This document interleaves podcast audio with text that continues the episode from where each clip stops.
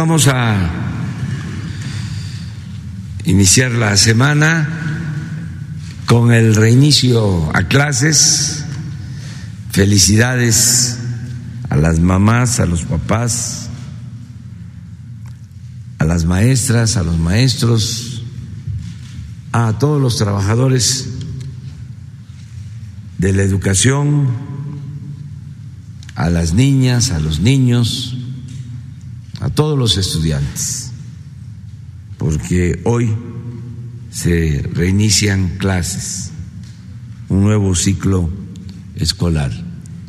Vamos a hablar sobre esto y también, como lo hacemos todos los lunes, el quién es quién en los precios de alimentos y de energéticos con Ricardo Sheffield y posteriormente los videos y terminamos con la sección de preguntas y respuestas.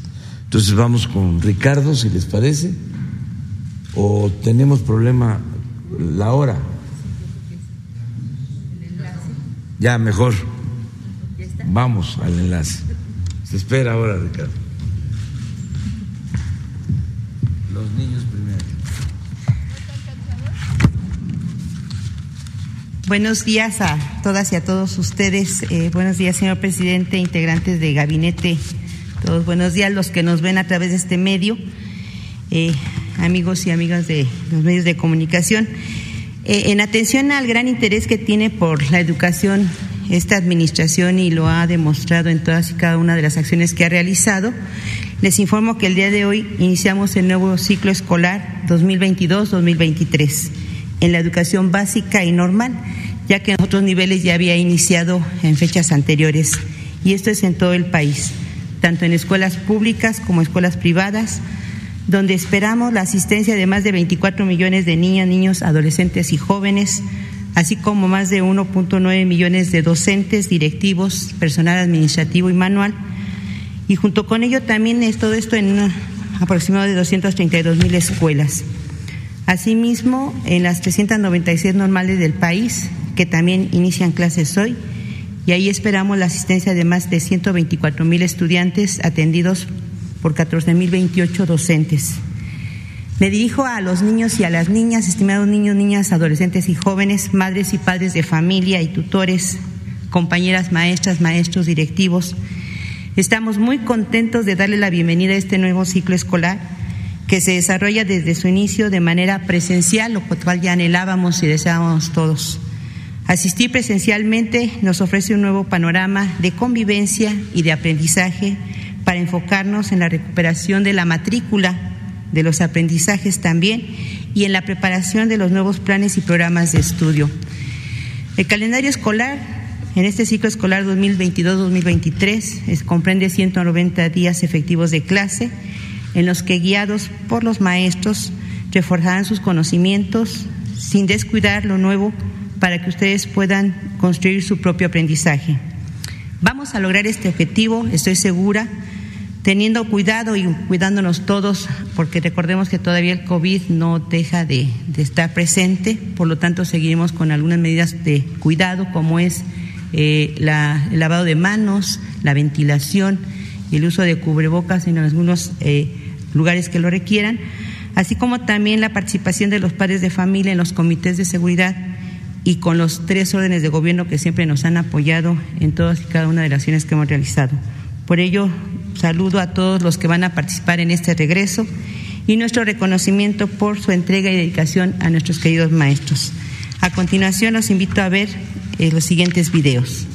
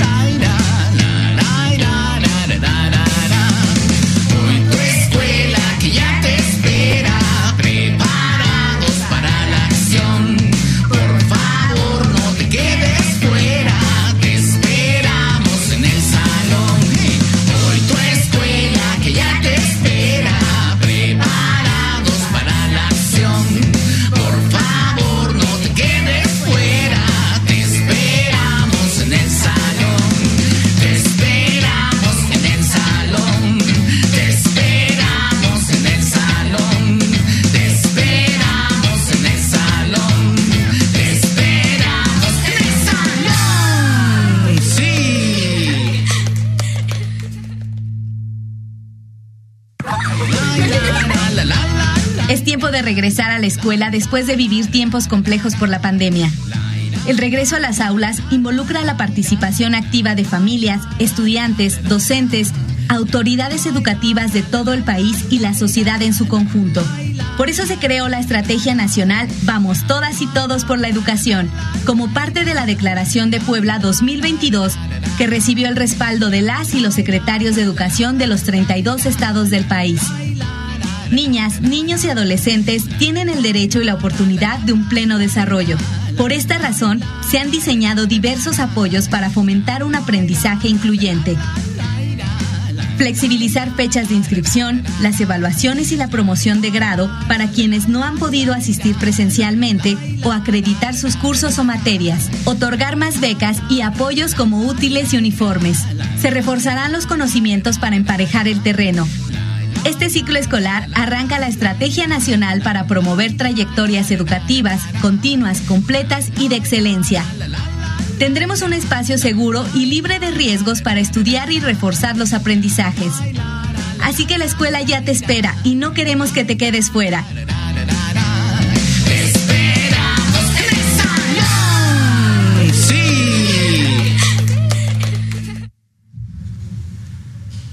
Eh, dentro de la dinámica de la SEP se estableció, como lo hicimos el año pasado, la asignación de un eh, subsecretario o un director de área de la educación pública para que asistiera a cada uno de los estados, eh, por un lado para dar el inicio y banderazo al regreso a clases, como también para llevar el seguimiento de lo que acordamos en Puebla, que fue recuperar a nuestros niños, niñas y adolescentes, así como para también ver cómo está el proceso en las instituciones educativas y cada uno se hará cargo a lo largo de un tiempo de estar monitoreando cómo va el avance de ese regreso a clases de los niños que eh, queremos que sean la mayor parte, así como lo que es eh, los aprendizajes, y trabajando en esos aprendizajes que por ahí lamentablemente se perdieron por causa de la del COVID.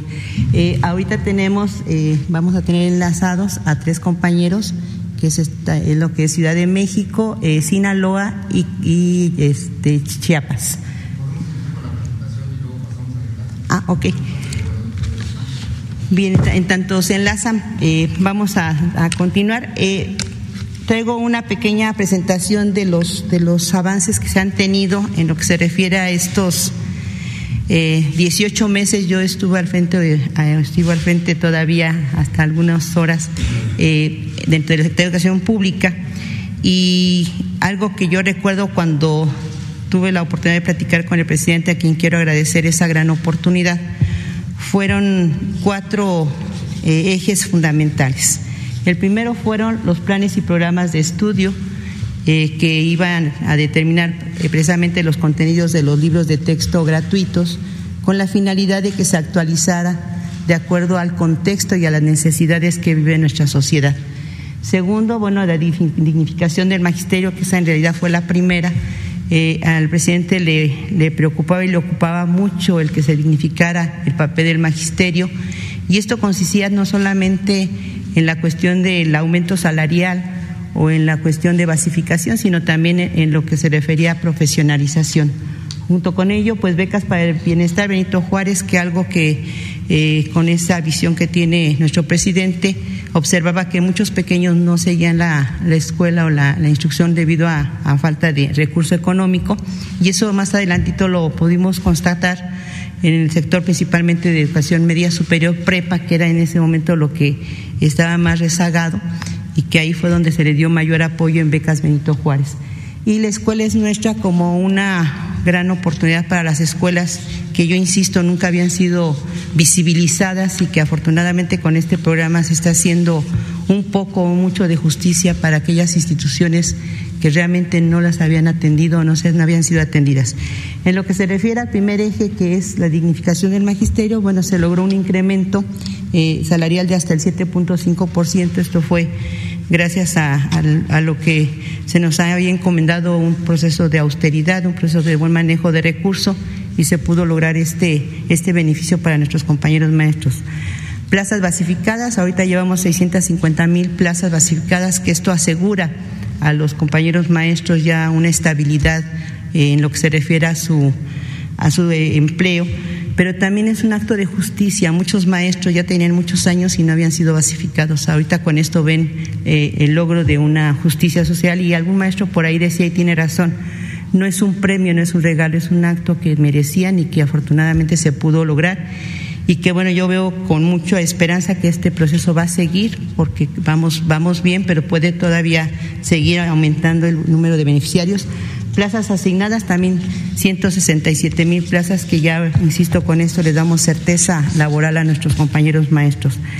Lo referente a, proceso de dignificación también fue el proceso de vacunación. Recordemos que fue el tercer sector que se vacunó en el proceso de la, del COVID, de la pandemia, y fueron 2.7 millones de trabajadores de la educación que se vacunaron. Eh, primero fueron los adultos mayores, después fue el sector salud y nuevamente la preocupación por educación se, se observó cuando se decidió que se vacunaran como tercer prioridad a nuestros compañeros maestros.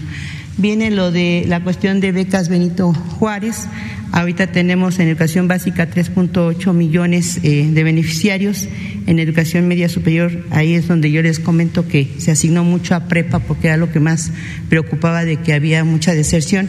Ahí es un 4.1 millones de beneficiarios y en jóvenes escribiendo el futuro son 410 mil beneficiarios.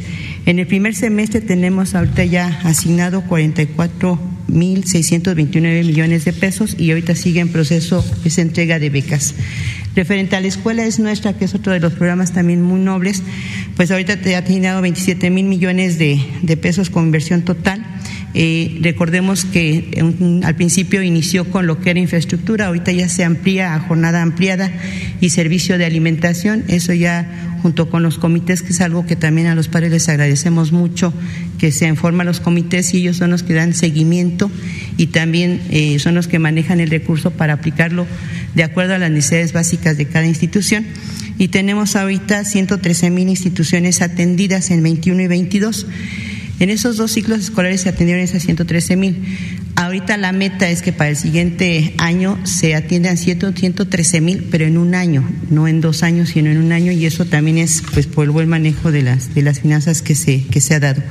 En planes y programas de estudio, Recordemos que ahorita estamos eh, eh, presentando lo que son los planes en educación básica. Hace unos días presentamos el plan de educación básica, que no es eh, no es de una ocurrencia como en algunos eh, medios he escuchado o he leído, ese es un producto de un trabajo que ha sido eh, gracias no solamente a los maestros frente a grupos, sino también a expertos, autoridades educativas, secretarios de los gobiernos estatales, a nuestros niños que también han participado, diferentes secretarías que integran el gabinete, el gabinete presidencial también ha apoyado, y agradezco mucho a Mujeres, agradezco a Semarnap, eh, tenemos Memoria Histórica que también apoyó, un grupo de, de filosofía que también nos hizo favor de apoyarnos, en fin, protección civil. Yo aquí tardaría mucho quizás en decirles cuántos han participado, pero sí hago un reconocimiento público a todos aquellos que hicieron posible este, esta eh, propuesta de lo que es el plan y que también hay una inquietud en que ya se iba a aplicar. Ahorita, no estamos en la aplicación piloto, en donde este año se va a hacer a través de 30 escuelas por estado con la finalidad de que se den una, una atención y un seguimiento. Y todavía eh, comentábamos con, con, los secretarios de educación de los diferentes estados, se está abierto a esos eh, algunas observaciones, algunos eh, comentarios, porque finalmente recordemos que así como educación, salud, incluso comunicación, debemos estar abiertos a, un, a una constante transformación y un constante eh, proceso de ajuste a lo que se establece dentro de un contexto social.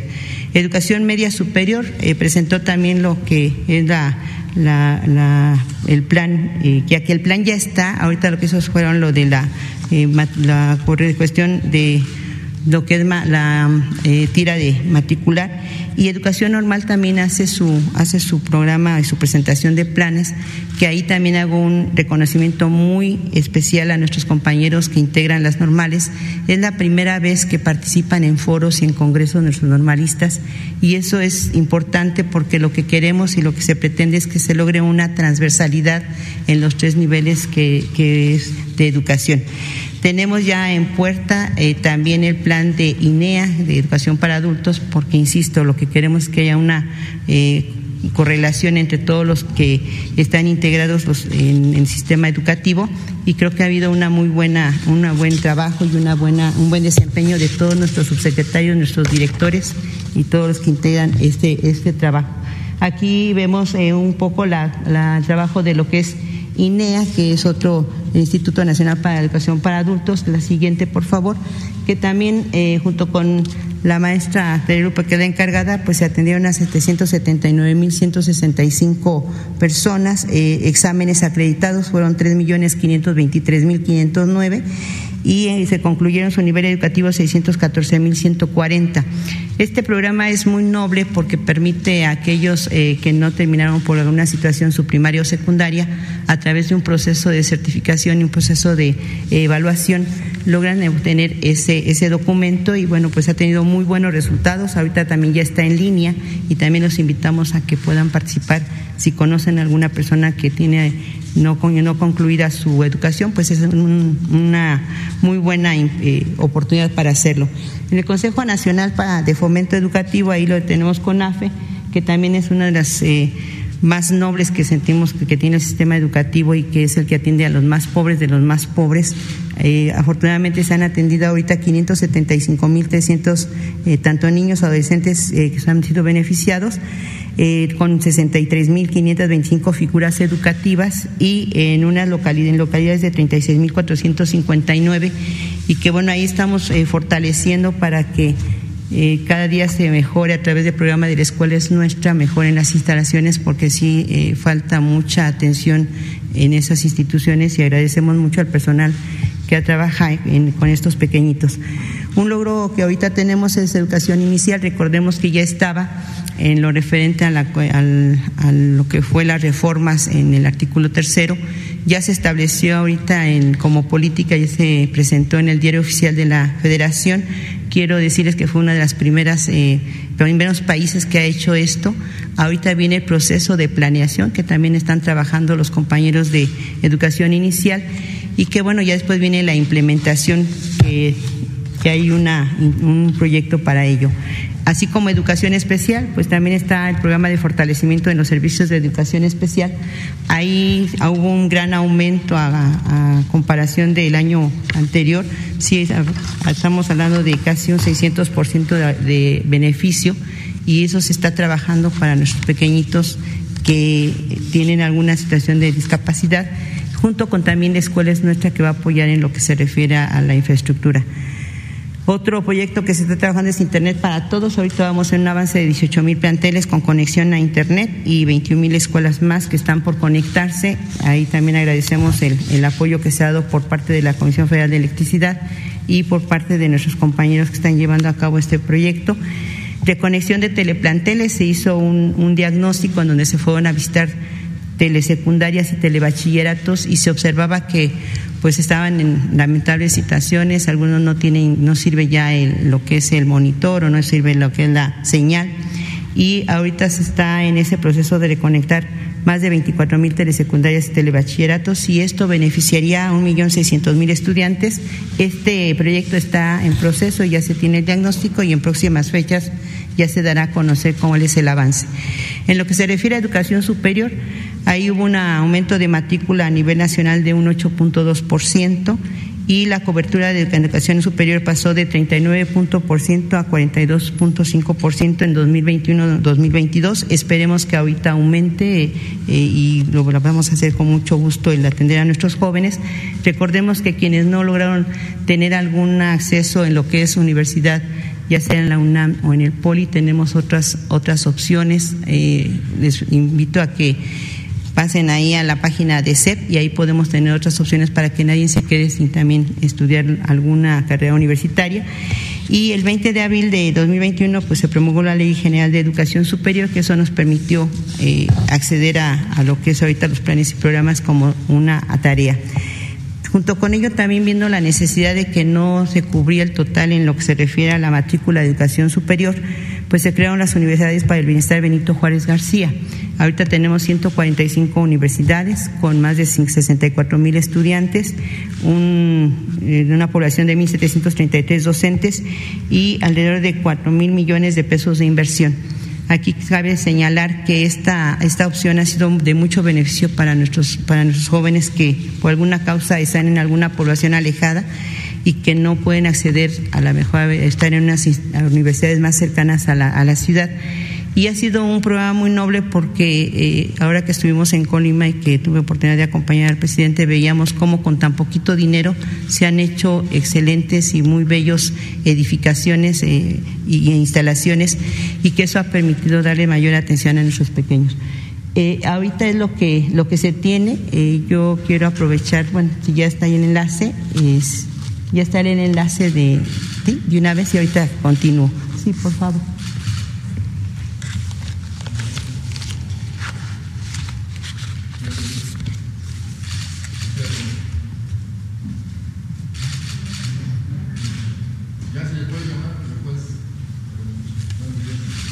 Hola, buenos días. días. Aquí los saludamos desde la Escuela Benito Juárez, en la Alcaldía Cuauhtémoc, padres y madres de familia, niños y niñas. Buenos días, señor presidente. Buenos días. Le informamos que en la Ciudad de México entran el día de hoy a educación básica 1.2 millones de niños y niñas, más de 300 mil estudiantes de la educación media superior. Aquí queremos agradecerle porque son más de 46 mil maestros y maestras que ya tienen su base en la Ciudad de México. Y también comentarle que apoyamos desde la ciudad a las becas Benito Juárez con una beca universal para niños y niñas que tienen desde preescolar a secundaria. Está conmigo Luis Humberto Fernández, la Autoridad Educativa Federal, nuestra compañera María Luisa Albores, secretaria de Medio Ambiente y Recursos Naturales. Y desde aquí saludamos a todos los niños y niñas que entran hoy a clases en todo el país. Feliz regreso a clases.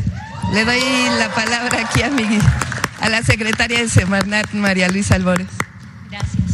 Bueno, agradecer mucho. El día de hoy estamos como secretaria de Medio Ambiente y Recursos Naturales porque tuvimos el gusto el año pasado en abril de hacer un convenio entre la CEP y la Semarnat. Una de las actividades que lleva este convenio es regresa a clase con un árbol, que vamos a estar sembrando un árbol con esta comunidad educativa y decirles que sembrar un árbol es un acto de amor. En este acto de amor, el plantear que cuidemos una planta, sembramos también vida, pero también cuidamos. Eh, decirles que la Secretaría de Medio Ambiente y la Secretaría de Educación Pública estamos haciendo diferentes actividades lúdicas para plantear y poner en el centro lo más importante. Y lo más importante es la vida, pero también el cuidado de la vida en el planeta. El agua, la flora, la fauna, el suelo. Entonces hoy haremos un acto de amor planteando que hagamos comunidad. Gracias.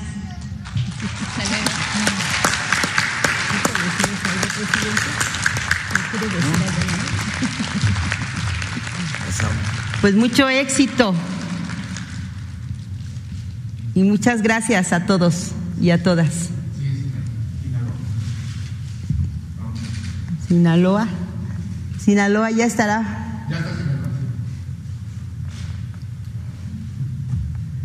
Muy buenos, Hola, buenos días. muy buenos días, señor presidente, secretaria, secretaria designada. Nos da mucho gusto saludarles desde la secundaria campesino obrera, desde la Tierra de los Tres Ríos, en compañía del gobernador constitucional del estado, el doctor Rubén Rocha Moya. Estamos en esta escuela en la cual, eh, bueno, en la entidad se van a destinar al final del ciclo escolar apoyos por el 41% de las escuelas desde el programa de la escuela es nuestra y nos da mucho gusto aquí dar el banderazo de arranque para el ciclo escolar 2022-2023 en regreso presencial y se proyecta pues una matrícula de estudiantes eh, presencial del 99%, más del 99% para el regreso a clases y sin más preámbulo pues le cedo la palabra al gobernador que me acompaña aquí. Muchas gracias, Pamela. Buenos días, presidente. Aquí están los chavos, las chavas. Acá también enfrente tenemos muchos que madrugaron, madrugaron. Los saludan con mucho afecto, con mucho afecto. Le reconocen que ayer vino a Sinaloa y nos saludó y nos visitó. Muchas gracias. Hoy quiero decirle, saludo con mucho, mucho afecto a mi querida secretaria de Educación Pública, la maestra Delfina Gómez, mi compañera senadora. Quiero decirles que vamos a iniciar en Sinaloa ya, igual que en todo el país, el ciclo escolar. Hoy, 29 de agosto, ¿están? ¿Están conmigo? la secretaria de Educación, Graciela Domínguez, está conmigo la directora de la Escuela Obrero Campesina, Norma Leiva. Hay maestros, hay, hay maestras, sobre todo alumnas y alumnos que aquí en Sinaloa, como estamos una hora más temprano, pues tuvieron que madrugar. Y yo les agradezco que lo hayan hecho, vinieron con mucho entusiasmo. Vamos a, iniciar un ciclo escolar con una matrícula crecida respecto al, al ciclo anterior. Vamos a tener 575 mil jóvenes en la, niñas y niños en la básica y adolescentes, que son en este caso la secundaria. Tenemos muchos adolescentes. Vamos a tener 136 mil eh, jóvenes en la media superior y vamos a tener 129 mil en la superior. De la básica son 5.376 escuelas, de las cuales, presidente, eh, secretaria, van a trabajar presencial, solo 43 no. Esas 43 las estamos reparando. Estamos en condiciones de entregarlas un poquito más adelante, pero vamos a abrazar con mucho eh, entusiasmo este nueve año que empieza con un nuevo plan de estudios. Felicito a la secretaria eh, Delfina y a los especialistas que diseñaron el plan de estudios, este nuevo plan de estudios, que comprende lenguaje, que comprende ciencia, que comprende humanismo, que comprende comunidad, que comprende eh, sociedad, etcétera, ética, estética, artísticas, estas que se desprenden justamente de la reforma educativa promovida por el presidente Andrés Manuel López Obrador, con criterios de interculturalidad, crítica con criterios de exclusividad que tienen en cuenta las capacidades diferentes de los alumnos, de las alumnas, sus necesidades, sus lugares de, origen, no importa de dónde vengan, cuál sea su clase social y cuáles sean sus capacidades para que estén en una misma aula. Eso es lo que se llama inclusividad y eso es lo que incluye ahora el plan de estudios eh, impulsado por el presidente de la República. Vamos a atender con transversalidad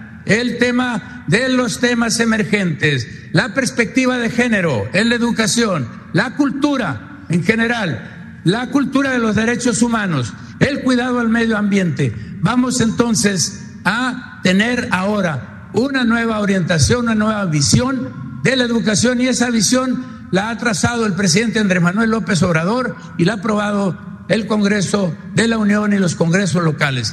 Enhorabuena eh, les, felicito a mis maestros, a mis maestras. Tenemos alrededor de 56 mil maestros y maestras en Sinaloa. Y tengo los subsecretarios, subsecretarias, directoras, directores. Y vamos a atender muy bien a los maestros. Eh, eh, como usted lo ha indicado, presidente, vamos a capacitarlos. Es fundamental para que la reforma educativa funcione que nuestros docentes, las maestras y los maestros, se capaciten en el nuevo plan de estudios para que puedan, podamos tener buenos resultados. Enhorabuena y abrazo a todos mis alumnos, a todas mis alumnas, a las maestras y a los maestros de Sinaloa, pero también de todo México. Y un agradecimiento profundo al presidente Andrés Manuel López Obrador y un abrazo fuerte a Delfina Gómez, mi compañera. Muchas gracias, mucho éxito. Vamos con Chiapas. Hola, buen día. No se escucha.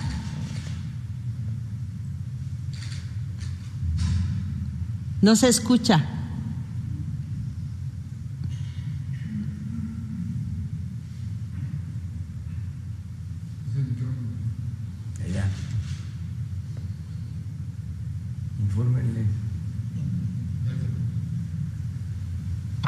Bueno.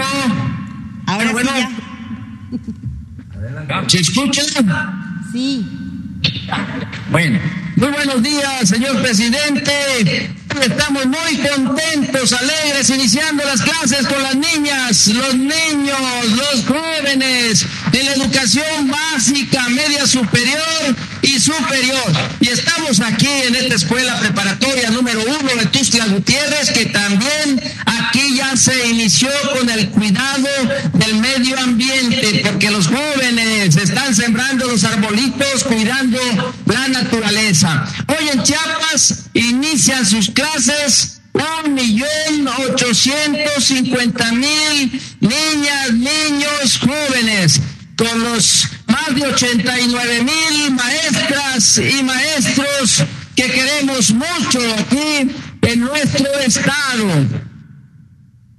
Hoy estamos muy contentos porque también le agradecemos, señor presidente, este gran programa visionario que usted ha iniciado con el Internet para todas y para todos sin fines de lucro, que a través de la gran empresa de la Comisión Federal de Electricidad va a comunicar a todas las escuelas de todos los lugares de Chiapas, también a los hospitales, a las clínicas, a las carreteras, a los centros comunitarios, en fin, va a llegar la tecnología por primera vez a nuestra entidad. Gracias por hacer posible este derecho humano, señor presidente.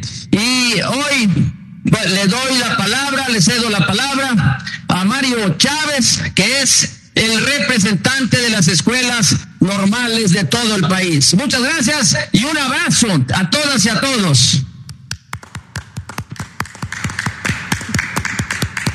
Muy buenos días, señor presidente. Muy buenos días, secretaria Delfina. Estamos muy contentos también porque las 19 escuelas normales públicas del estado de Chiapas inician el ciclo escolar, así como las 265 escuelas normales en el país, una comunidad de 129 mil maestras, maestros, estudiantes y personal de apoyo. Más contentos porque estamos ante el gran consenso nacional donde maestras y maestros construyeron los planes y programas de estudio, las 18 licenciaturas que se ofrecen en las escuelas normales. Eh, tocará ahora el gran camino donde cada comunidad, escuela normal y de acuerdo a sus necesidades educativas, construirá los planes y programas de estudio que corresponden desde la flexibilidad eh, curricular. Entonces, todo eso nos llena de alegría, presidente. Muchas gracias. Mucho éxito.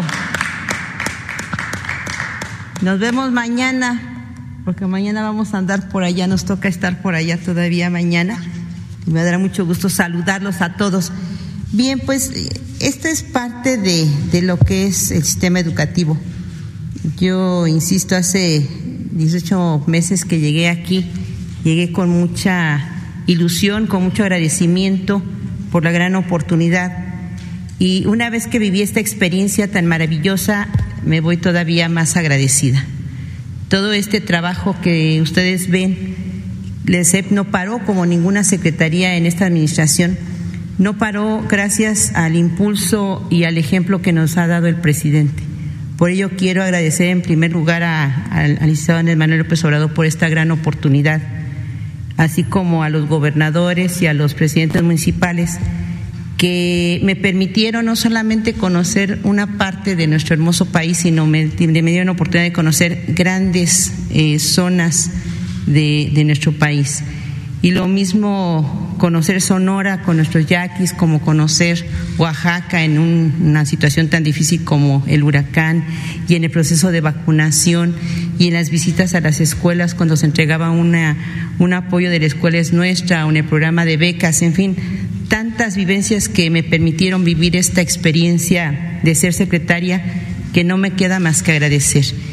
Y decirles que todo esto, insisto, es gracias a un trabajo en equipo. Esto no es de una persona, esto es de un trabajo en equipo, desde los tres órdenes de gobierno, desde los que integran secretarías de gabinete, que siempre el presidente nos ha pedido que trabajemos de manera coordinada y de manera organizada, siempre con la intención de servir, y a cual también agradezco a todos los secretarios que integran el gabinete que nos apoyaron muchísimo desde Marina, desde Salud, desde, Guardia Nacional.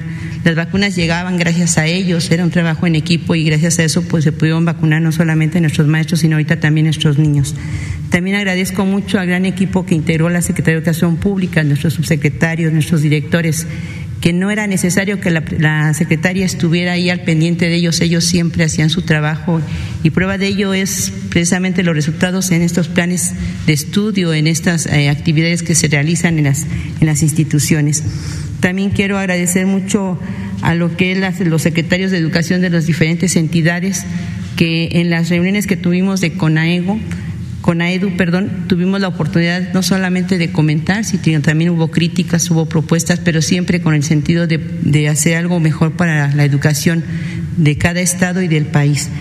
Agradezco a nuestros sindicatos, que también fueron una parte fundamental, las diferentes representaciones sindicales.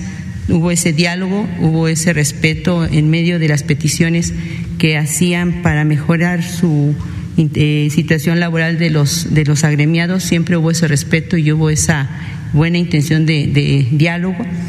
Agradezco también a nuestros medios de comunicación que también hicieron posible que llegáramos a, a, las, a los hogares a través de ustedes. Muchas gracias.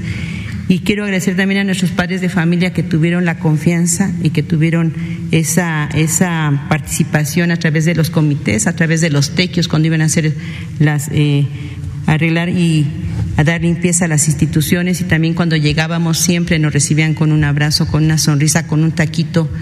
Tuvimos muy buena, muy buena recepción de todos los padres de familia y la comunidad escolar, pero muy en especial quiero agradecer a nuestros maestros frente a grupo. Ellos son, lo he dicho siempre, son quienes hacen el trabajo más importante que es cuidar y que es educar y que es orientar y atender a ese tesoro tan preciado que son nuestros niños, nuestras niñas, nuestros adolescentes y nuestros jóvenes.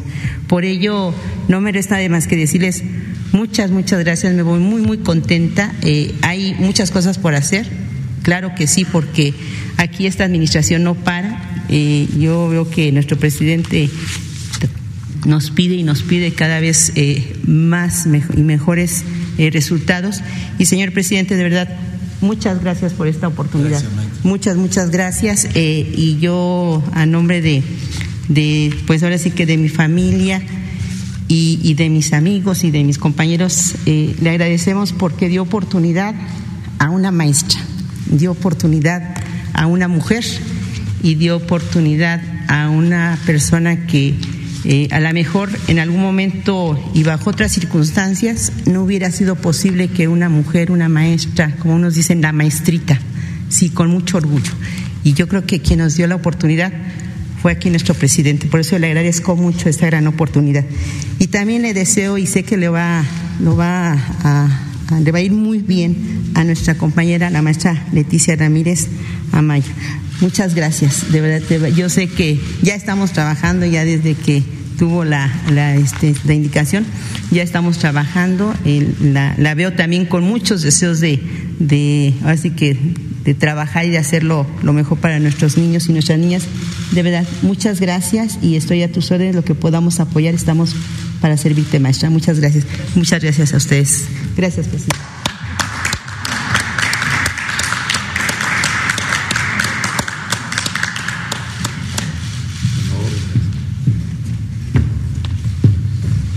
Muy buenos días, señor presidente. Muy buenos días a todas y a todos ustedes, papás y mamás, ahorita apurados con el regreso el regreso a clase, todos, todos atentos, pero también entusiasmados porque se contagia uno de alegría con los eventos de carácter escolar con niñas, niños y jóvenes.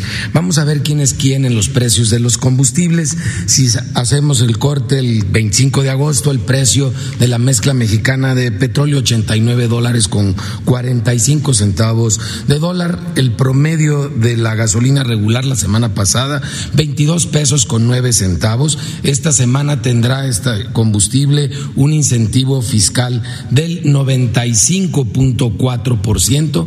Verán que subió el incentivo fiscal con relación a la semana pasada porque hubo un ligero aumento en el costo del petróleo. Sigue errático el mercado, pero afortunadamente sigue con una tendencia a la baja. 24 pesos con 7 centavos el litro de la gasolina premium, con un incentivo fiscal esta semana de 81.4% y 23.45% el promedio del litro de diésel la semana pasada, con un incentivo fiscal del 100% en esta semana que está transcurriendo. Las tres marcas que dieron más cara, las careras de la semana pasada, fue Redco, Chevron y Oxogas y las más económicas fue ExxonMobil, G500 y Orsan. Vamos a ver ahora en la gasolina regular el precio más alto.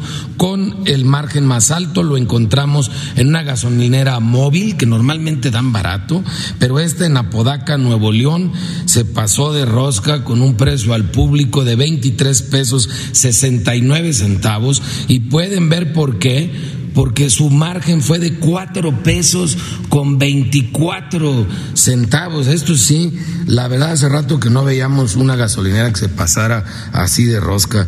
Y véanlo, esos cuatro, más de cuatro pesos, compárenlos con los 28 centavos de margen de franquicia Pemex en Lerdo Durango, que por tanto tiene un precio al público de 21 pesos con 85 centavos. Vamos ahora a la premium, el precio más alto con el margen más alto fue BP en Benito Juárez, Quintana Roo, allá en Cancún, 25 pesos con 45 centavos el litro precio al público, 3 pesos 38 centavos de margen.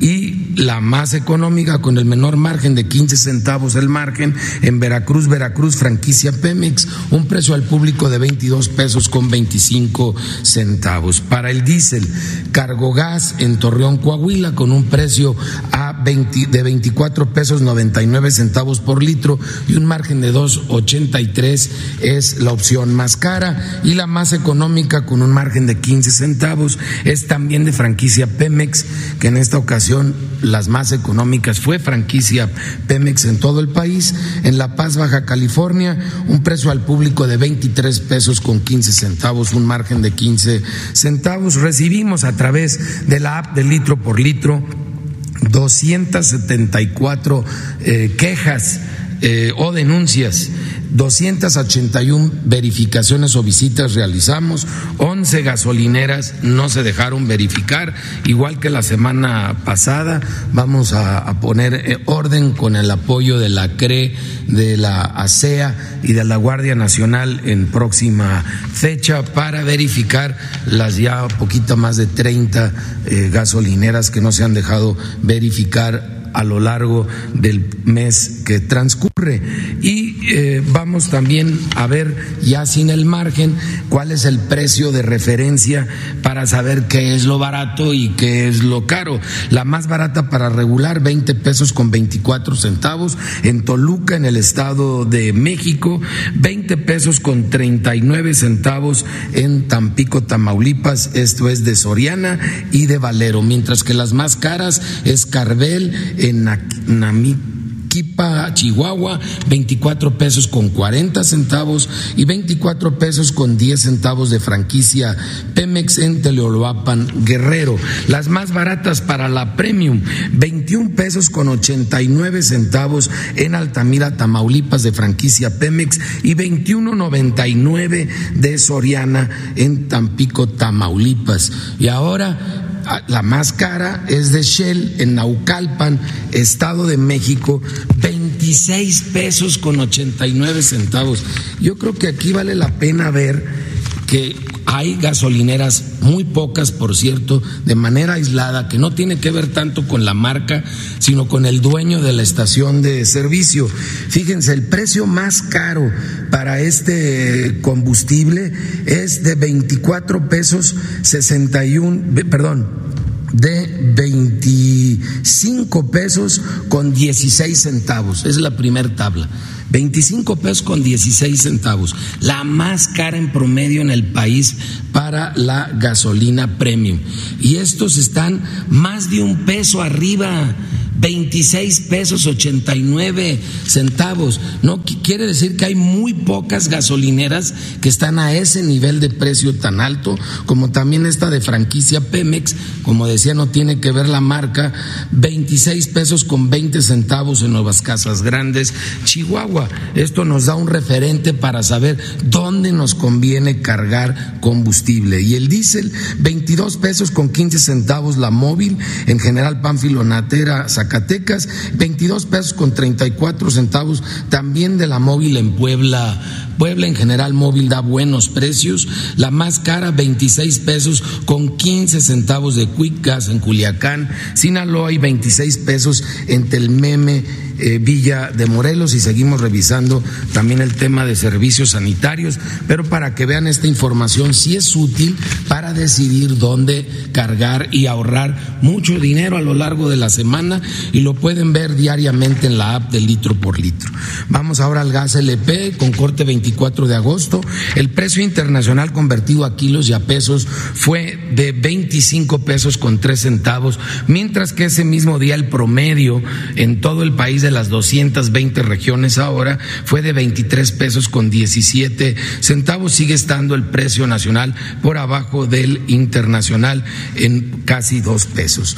Y ese mismo día, 13 pesos con 36 centavos por litro para tanque estacionario, mientras que el promedio nacional fue de 12 pesos con 50 centavos. Y encontramos ejemplos por abajo del precio máximo todavía en San Luis Potosí, en Jalisco, en Tamaulipas, en Coahuila, en Oaxaca, en Morelos, en el Estado de México y en Michoacán, ahora muchos estados eh, para tanque estacionario por abajo del precio máximo, qué bueno, gasificadora del Golfo en San Luis Potosí, San Luis Potosí sí es un ejemplo de ello, con un precio al público de 12 pesos 65 centavos cuando el precio máximo fue de 13 pesos 86 centavos, más de un peso por abajo del precio máximo. Y para cilindros de gas, distribuidora del gas del cañón en Bolaños, Jalisco, con un precio al público de 24 pesos 35 centavos por kilo, esto es para cilindros de gas, cuando el precio máximo fue de 26 pesos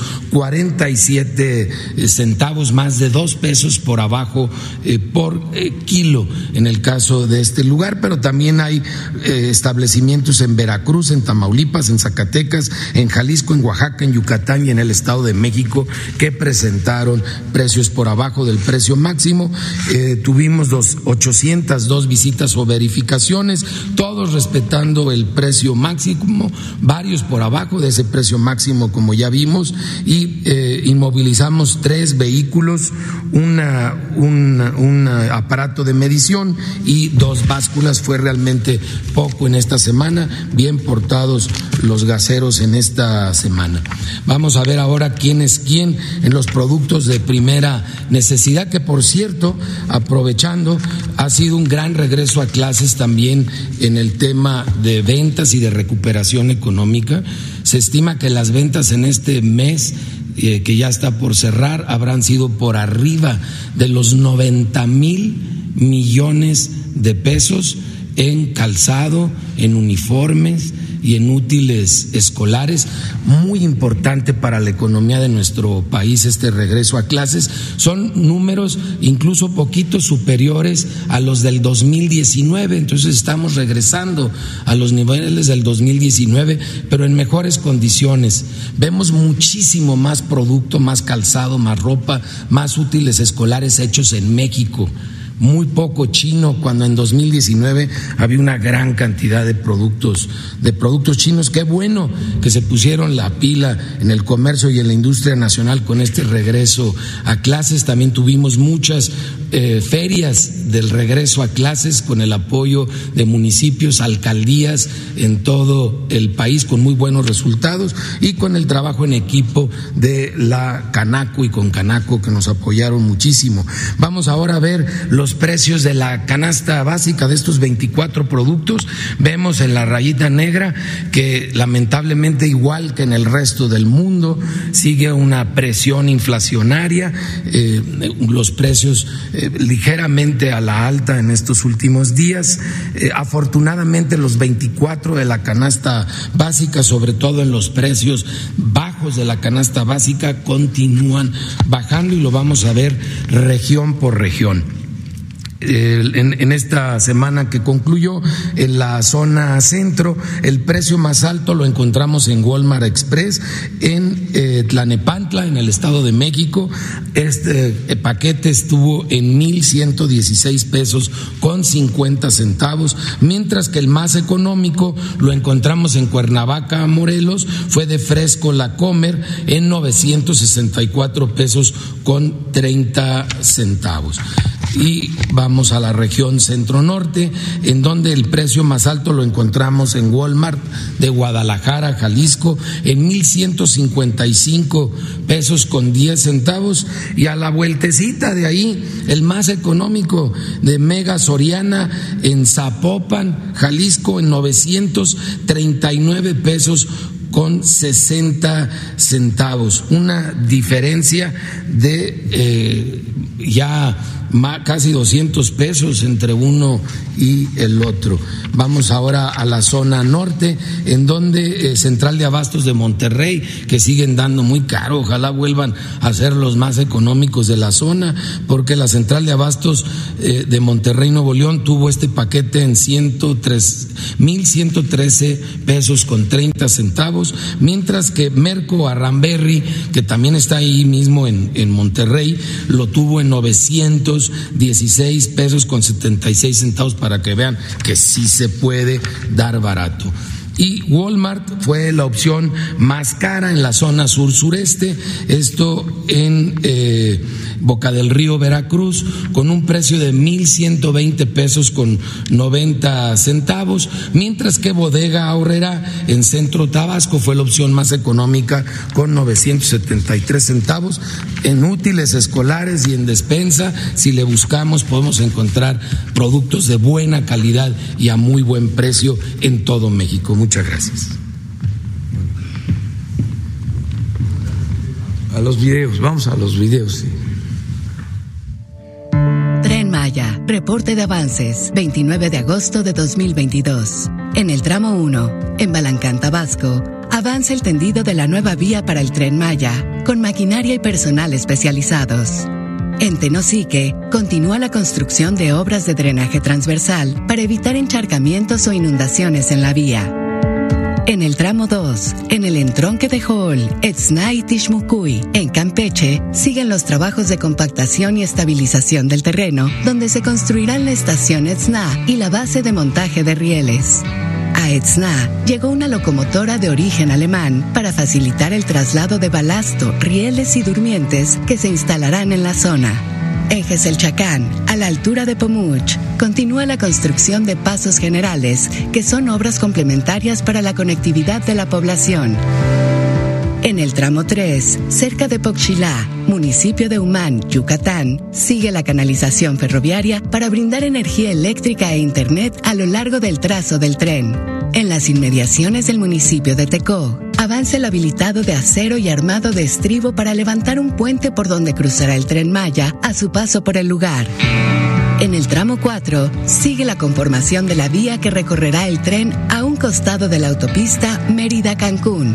Para ello, en el municipio de Chemash, Yucatán, avanza el colocado de durmientes y riel sobre la primera capa de balasto.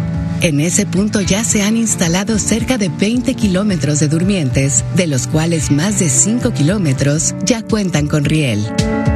En el tramo 5 Sur continúan los trabajos sobre el trazo para el inicio de terracerías. El tren Maya avanza.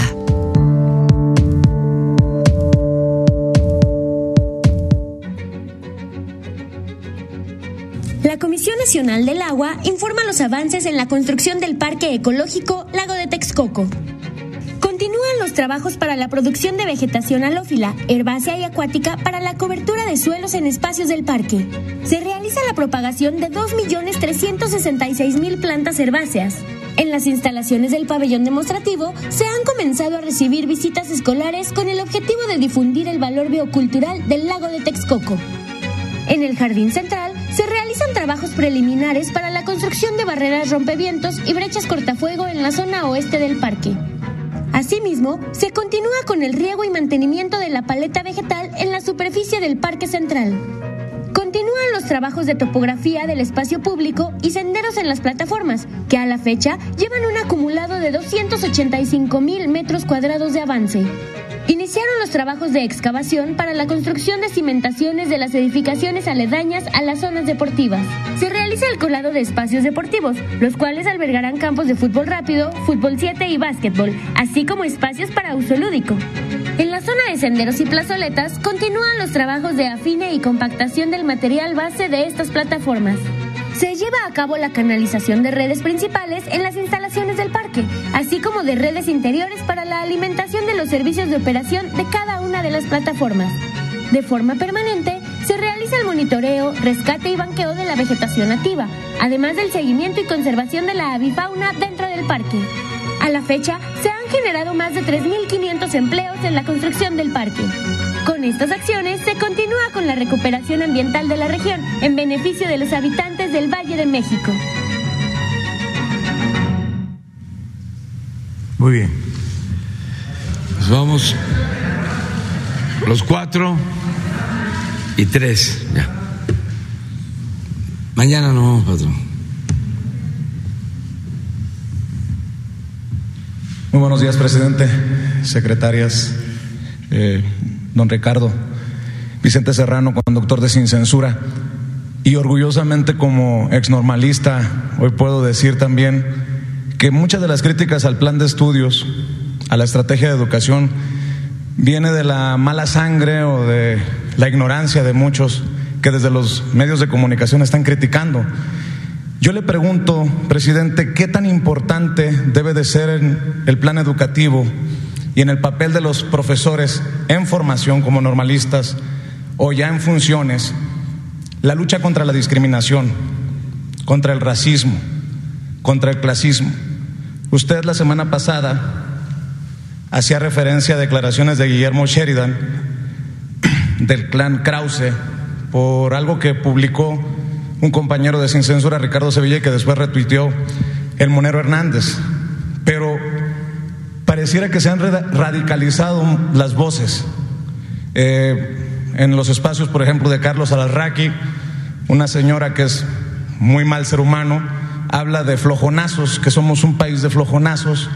No lo dijo con esas palabras, las voy a evitar aquí. Y haciendo referencia a que muchas personas extienden la mano para recibir los programas sociales que usted a través de su gobierno ofrece. Quiero escuchar su opinión, presidente, si me permite,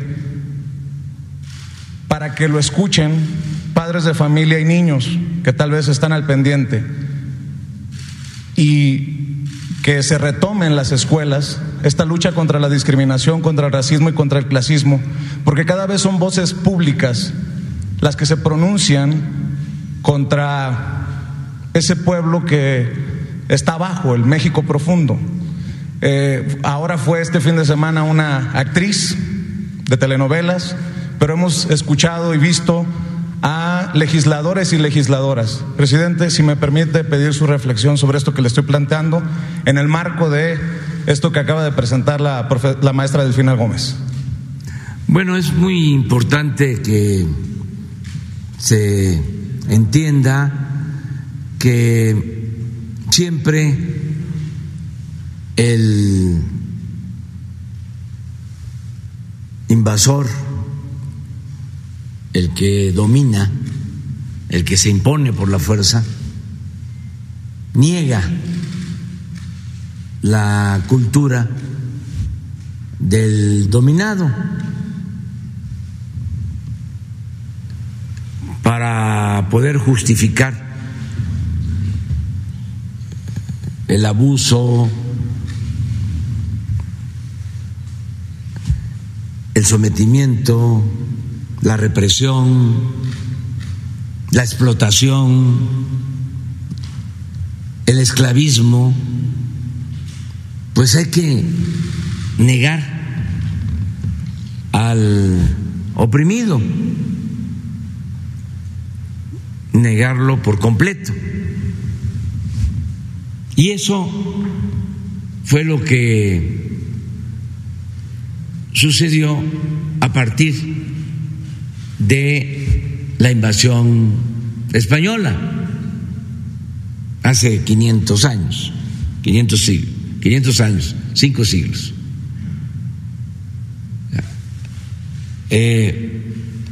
Desconocer por completo la cultura de los pueblos prehispánicos. Eran, según los europeos, pueblos salvajes que sacrificaban seres humanos, violentos, dominadores, con religiones eh, que adoraban ídolos,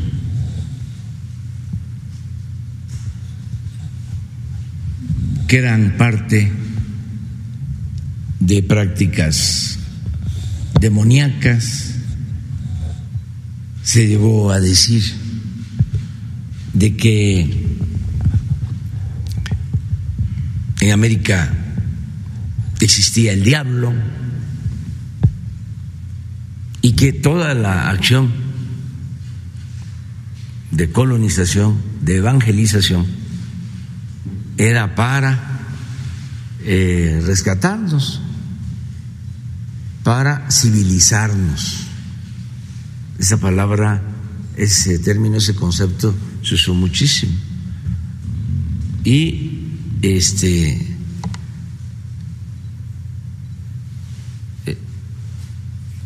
establecer una religión. Eso se impuso. Hay quienes sostienen de manera muy sintética de que esa invasión se impuso con la espada y con la cruz.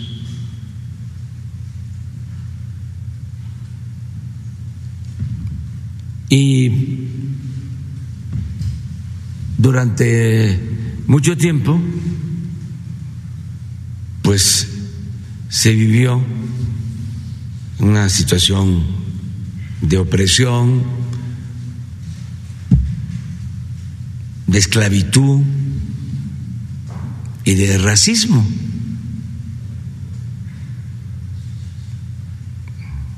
Al grado que eh,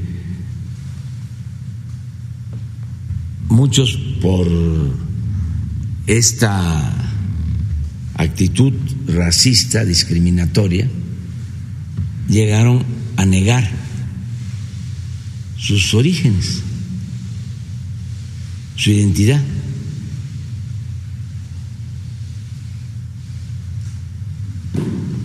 Este racismo ha existido siempre,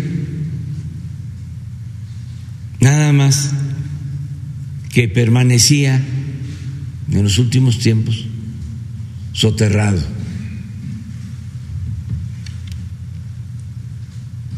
Cuando se da este proceso de transformación, empieza a emerger y hay todas las expresiones que conocemos.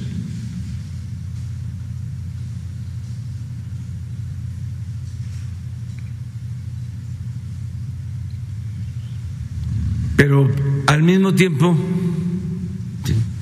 los pueblos originarios y la sociedad en general en nuestro país ha venido eh, fortaleciendo las tradiciones, las costumbres, las lenguas, las culturas, se ha venido eh, conociendo de que antes de la llegada de los europeos habían civilizaciones, culturas muy importantes que tuvieron esplendor en pues la arquitectura, en el arte, en la astronomía, en muchas ciencias. Imagínense que hay sitios arqueológicos, ciudades, eh, bellísimas en lo cultural, en lo artístico, eh, pero no solo eso, sino con servicios urbanos. Por ejemplo, si se va a Palenque, se advierte de que cuando construyen esa gran ciudad, desvían el río y lo pasan por el centro de la ciudad.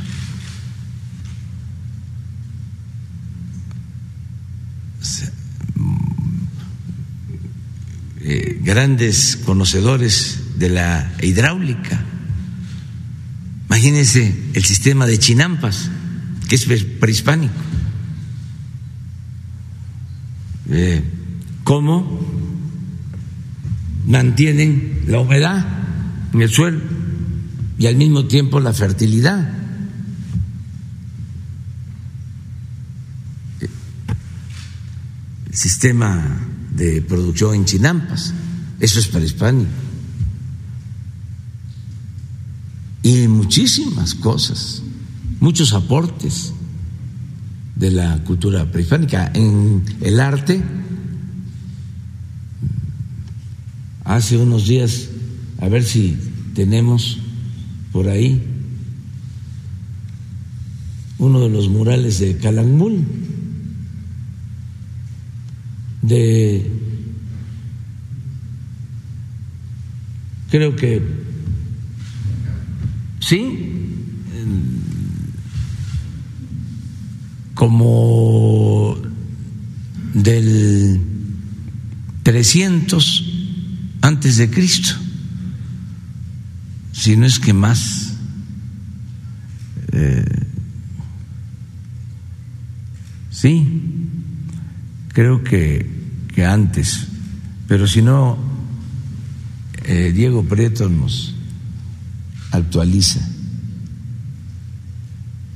Pero estamos hablando de, si fuesen el 300, de 2.300 años.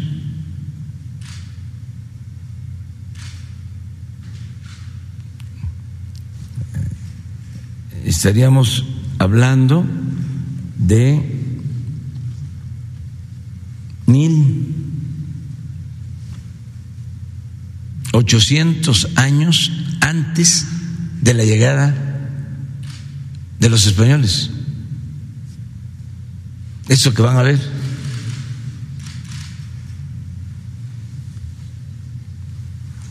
Entonces, no hay ninguna razón para que alguien se sienta superior y que exista este racismo. En el caso de la eh, discriminación a la población indígena. Miren esto.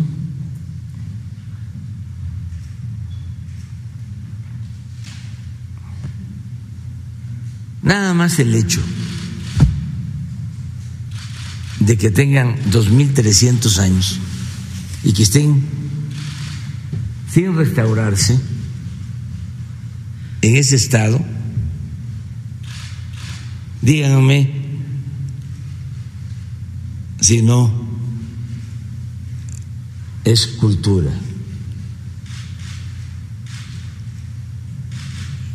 Nada más los materiales.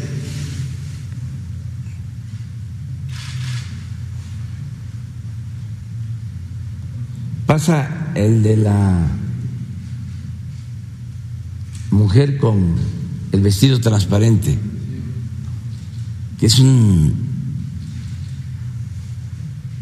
una obra de arte de lo más exquisito, de lo más bello. Presidente, mientras te encuentran la imagen, eh, ¿qué papel se tiene que jugar? Entonces, ¿qué eh, le recomendaría yo a esta señora? Pues que lea a Bonfil Batalla, que lea el México profundo, que lea a Fernando Benítez. Mira eso.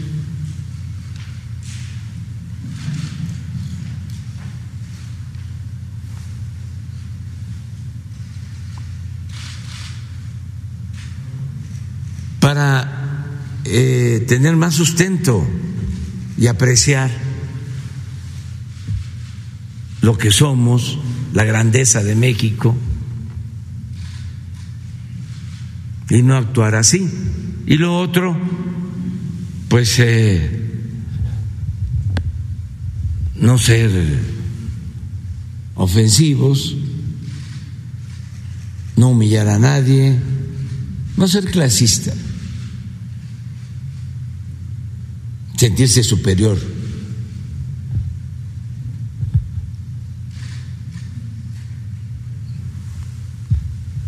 Entonces, eso es, pero esto existe desde hace mucho tiempo. Y era peor antes, todavía hace 70 años eh, habían indígenas que eran usados como animales de carga,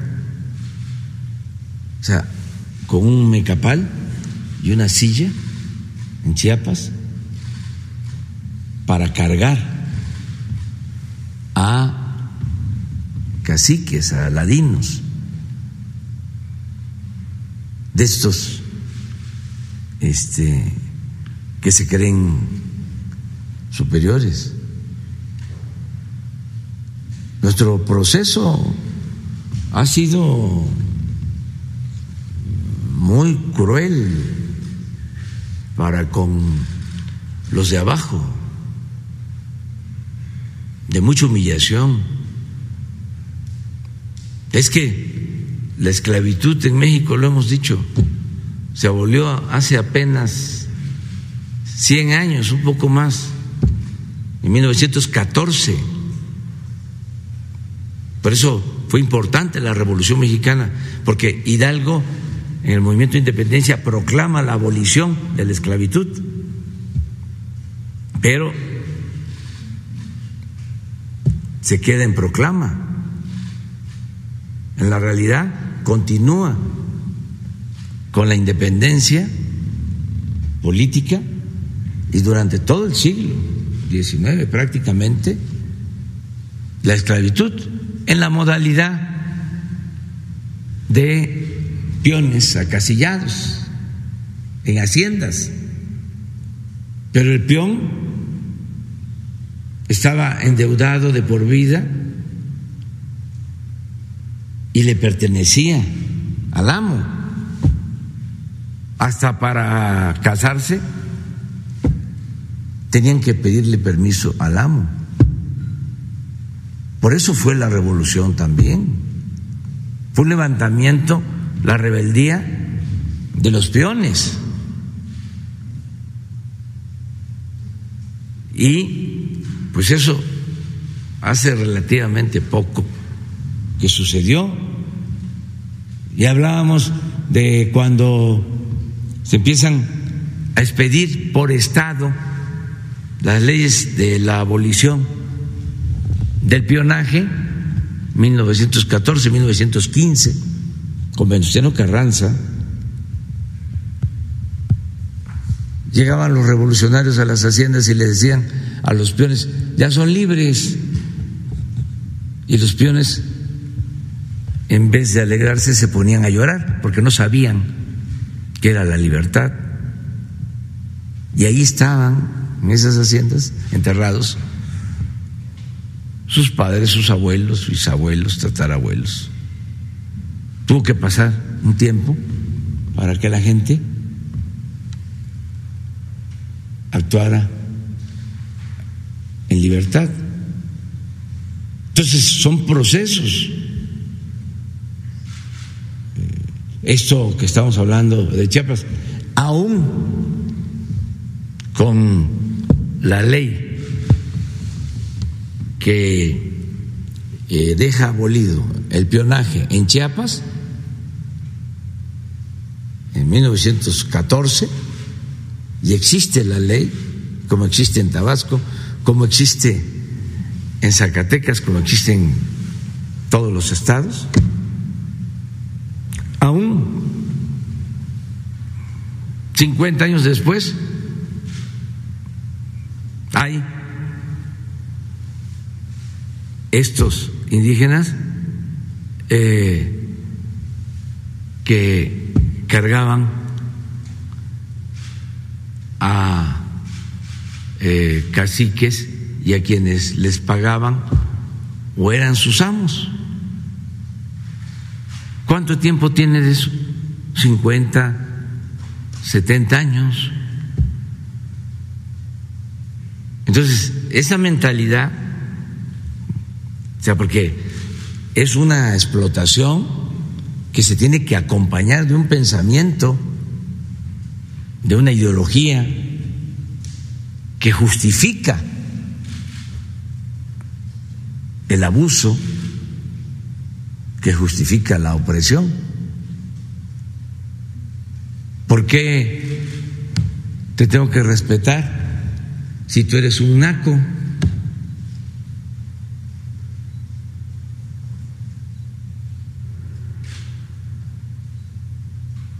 Yo no, yo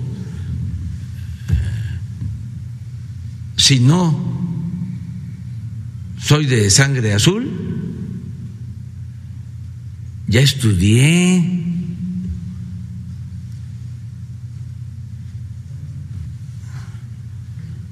ya tengo maestría, ya tengo doctorado y además estudié en el extranjero.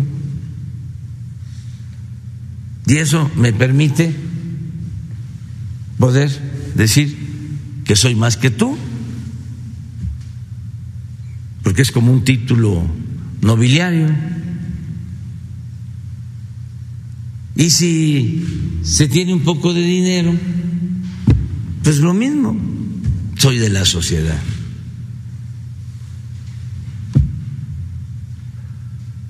Soy famoso y puedo este, maltratar a cualquiera.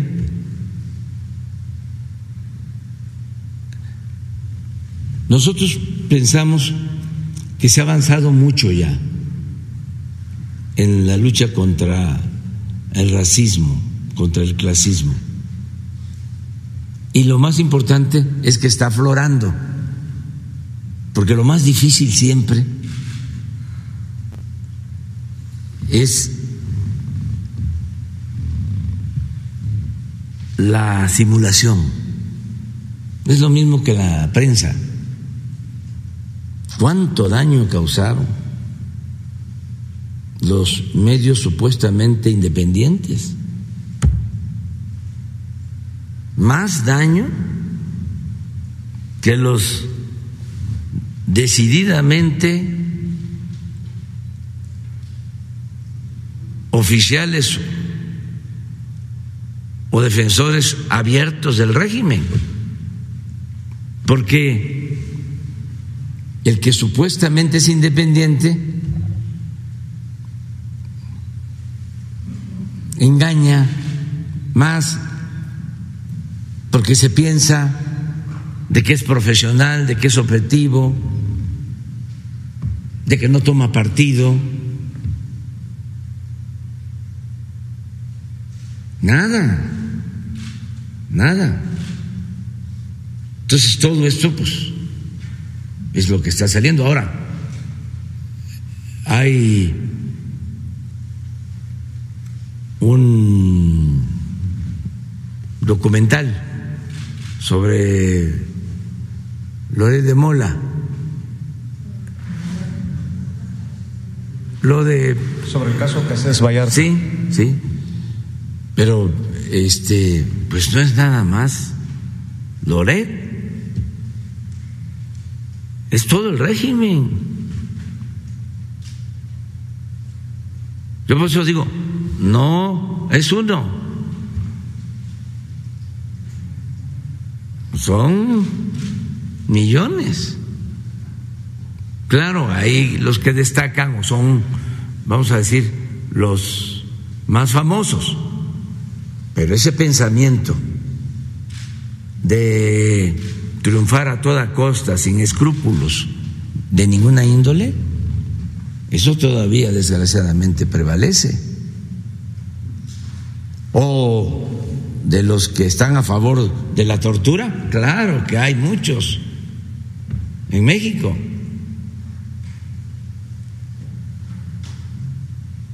Es un pensamiento conservador que existe.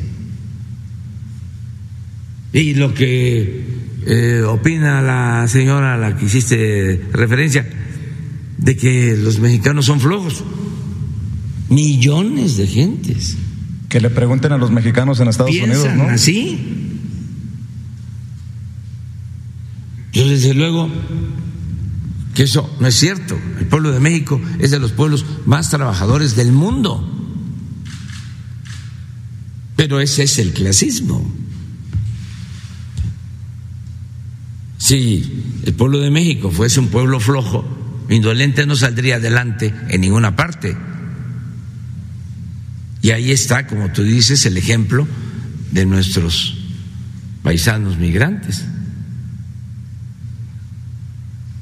Están enviando, pues, este año yo creo que se va a llegar a 60 mil millones de dólares. A lo mejor la señora no sabe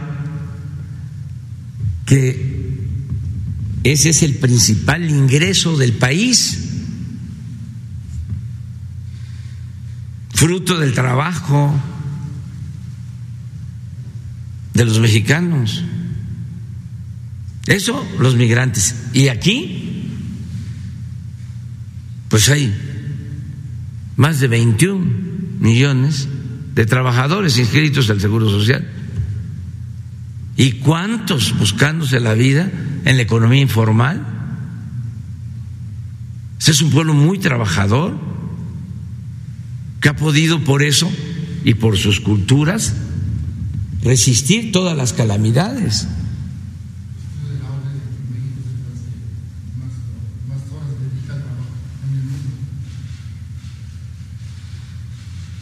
Pero eh, es un proceso de concientización que tiene que continuar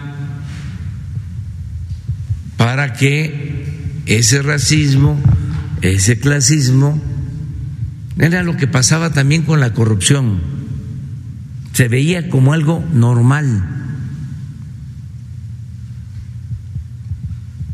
Es más, se aplaudía al corrupto. Se le consideraba una gente hábil, astuta, inteligente.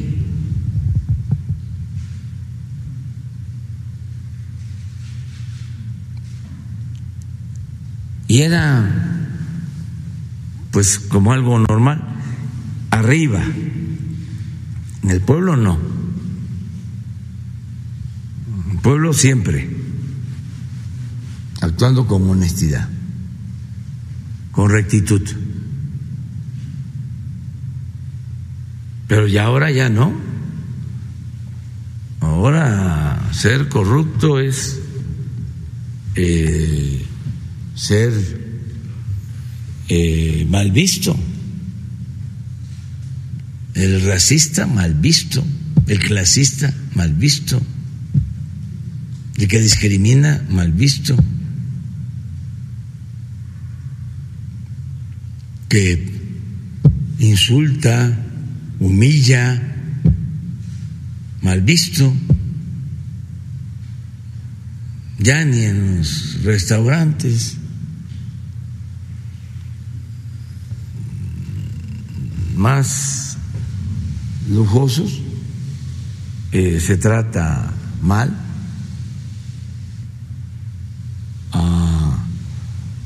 eh, meseros, a los chefs, no, hay más respeto. Con los choferes, no antes.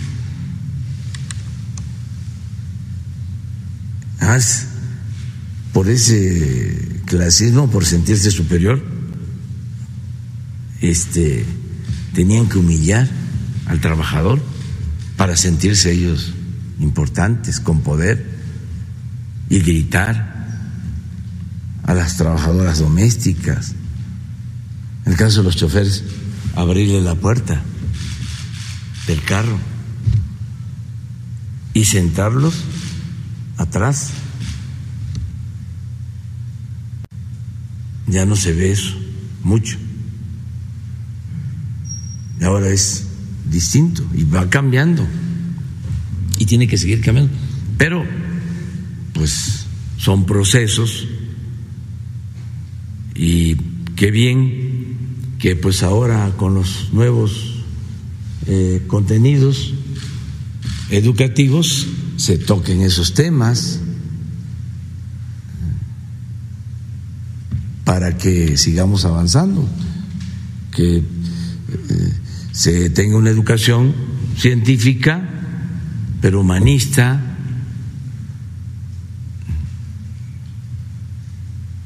y yo agradezco mucho, pues, aprovechando el apoyo de la maestra, que nos ayudó mucho, mucho, mucho, mucho. Se hicieron varias cosas, pero hay cuatro que son centrales y las vamos a seguir haciendo con Leti Ramírez, que es también otra maestra. Este, primero, tener una muy buena relación con maestras y maestros. Ahí está la clave. ¿Cómo se transmite el conocimiento? ¿Quién transmite el conocimiento? La maestra, el maestro, en el aula. Antes se decía, para eh, enseñar y aprender, solo se requiere un maestro dispuesto a enseñar y un alumno dispuesto a aprender. Eso es. ¿En dónde? Hasta debajo de un árbol.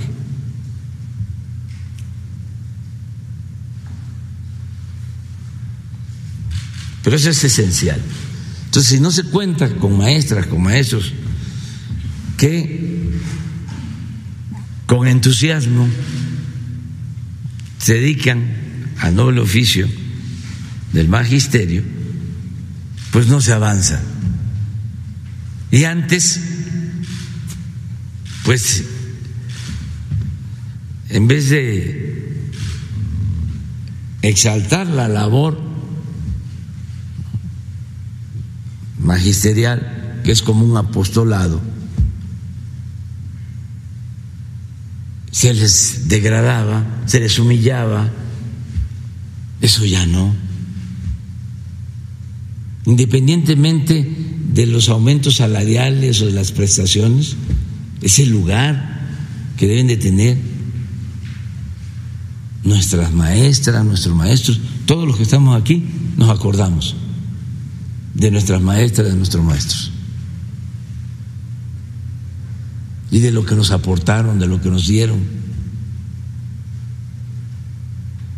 Todos. Es una gran experiencia de vida. Entonces, ¿cómo es que estos tecnócratas irresponsables, corruptos, de repente deciden llevar a cabo una supuesta reforma educativa sin tomar en cuenta la opinión de las maestras, de los maestros y maltratándolos, acusándolos de flojos. Lo mismo, de que no trabajaban.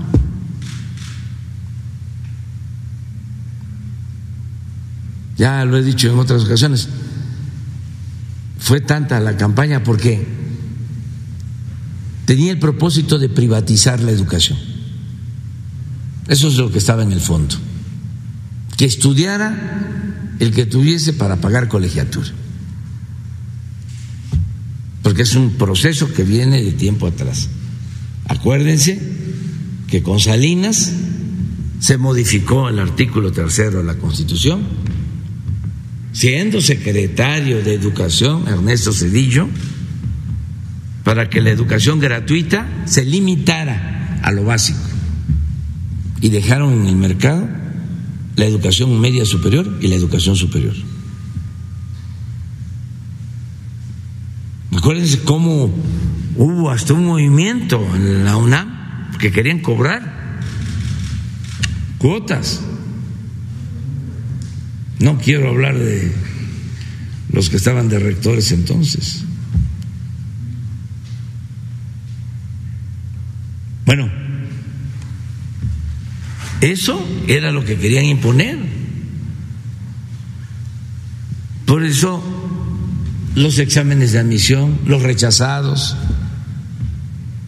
para darle espacio a las escuelas privadas y claro, crecieron mucho en el periodo neoliberal las escuelas privadas, creció la matrícula, pero llegó a un límite. Porque en un país con tanta pobreza, pues la mayoría de la gente no tiene para pagar una escuela privada. Y yo siempre voy a estar diciendo de que no estamos en contra de la educación privada. El que tiene para pagar una escuela privada lo puede hacer, es su derecho. Pero el Estado está obligado a garantizar la educación pública gratuita, de calidad, en todos los niveles escolares. Y ahí viene la diferencia. Es considerar que la educación es un privilegio o considerar que la educación es un derecho. Ese es un problema de fondo. Entonces, nosotros hemos procurado darle una atención especial a maestras, maestros y fortalecer la educación pública. Lo segundo, esto, los contenidos educativos. Esa es una, eh, una, una realidad nueva y no se puede ya aplicar los mismos métodos de enseñanza. No se puede poner vino nuevo en botellas viejas. hay que revisar planes de estudio e incorporar todo aquello que signifique avance y esté comprobado científicamente y todo aquello que nos haga cada vez más humanos, más fraternos. Entonces, por eso, lo de los contenidos educativos. Lo tercero, las escuelas, aunque decía yo de que se puede dar clases debajo de un árbol, pues sí, pero es mejor tener un aula en buen estado. Y por eso el programa La Escuela es Nuestra. Y se resolvió muy bien, porque habían presupuestos en el tiempo de la corrupción, no hace mucho, ¿eh? que decían pizarrones electrónicos y se robaban el dinero. Bebederos en las escuelas para que haya agua. Se robaban el dinero. Porque pasaba el presupuesto por varios filtros y se iba quedando. Ya no llegaba nada. Gobierno federal, gobierno estatal, gobierno municipal, y no llegaba. Ahora es directo el presupuesto a la sociedad de padres, de madres de familia. Ellos reciben el dinero. Y ellos deciden en asamblea qué hacer con ese recurso. Y ya estamos llegando a más del 60% de todas las escuelas de educación básica del país. Y antes de que termine el gobierno va a ser 100%. Presupuesto para todas las escuelas públicas de modo que estén las escuelas en buen estado. Y lo otro, punto cuatro, las becas. Muchos de los que estamos aquí, de los que nos están escuchando, pudieron estudiar hasta eh, de más edad de nuestra generación porque vivían en casas de estudiantes, ¿no? Casas de estudiantes. En cada estado había una casa, aquí en la ciudad. Y becas. Y fíjense, ahora informando desde Chiapas, el director de las normales rurales, el gusto que me da,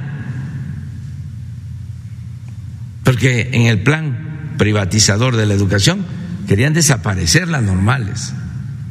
Como desaparecieron el Meche, como desaparecieron todas las normales que pudieron. ¿A dónde podía estudiar un hijo de campesino, de una familia pobre? En una normal, en Chapingo. Entonces, cuidar estas escuelas es garantizarle a muchos el derecho a la educación. Entonces las becas son para eso. El que todos los estudiantes de bachillerato de escuelas públicas del país tengan beca, es importantísimo. Esa es la edad de mayor deserción escolar, la más difícil que tiene que ver con la adolescencia. Y ahí es donde necesitamos eh, lograr que se queden estudiando con esfuerzo, con sacrificio y con estos pequeños apoyos para que no haya deserción y también para alejarlos de los vicios y que no sean enganchados por la delincuencia. Entonces, la maestra cumplió con todo esto. Claro, la SEP tiene, no sé, 200 programas. Yo estoy hablando de cuatro. Maestras y maestros. Contenidos educativos. La escuela es nuestra y becas. Eso es.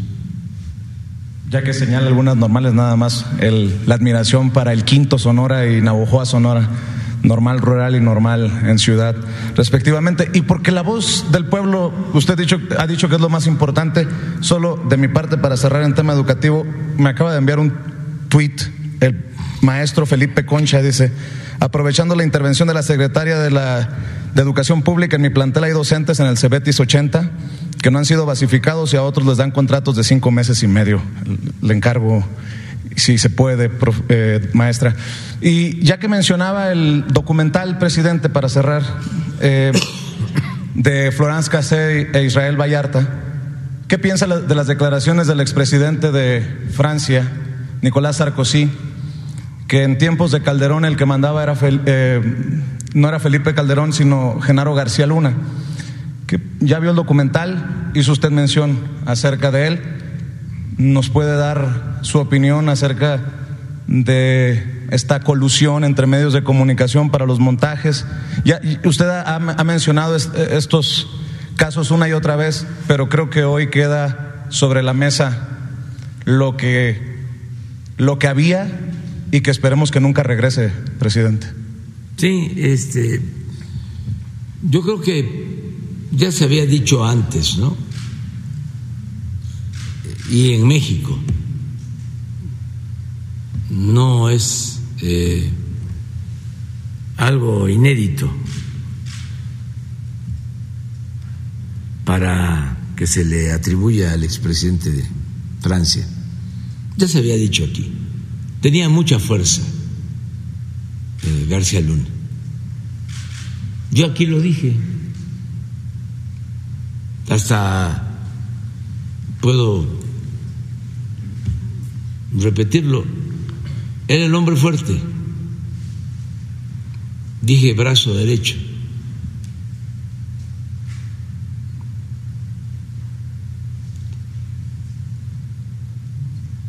Y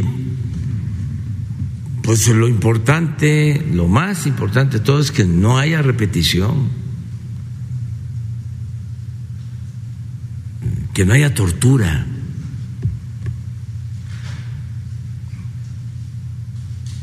Porque lo que avergüenza y duele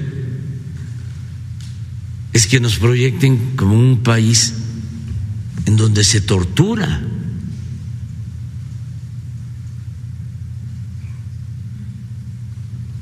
ahí debió eh, aclarar.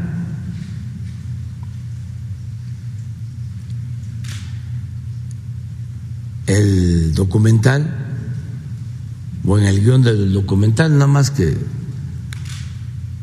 este ellos son libres y además me han dicho que está bien hecho, que es un buen trabajo, que es una buena investigación. No lo he visto, pero pregunté y me dijeron que está bien, pero no hablan de que ya no hay tortura, porque eso les duele mucho, les cuesta trabajo. aceptarlo. Por eso digo, no somos iguales. Sí, porque eso se terminó. Y lo que dicen es de que los torturados todavía no salen, van a salir.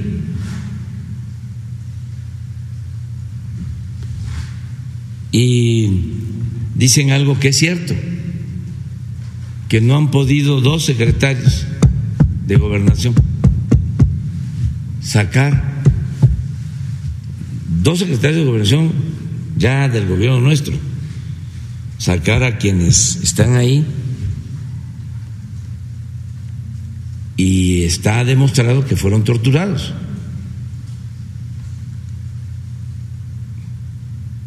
Y es cierto, porque los procedimientos judiciales son de lo más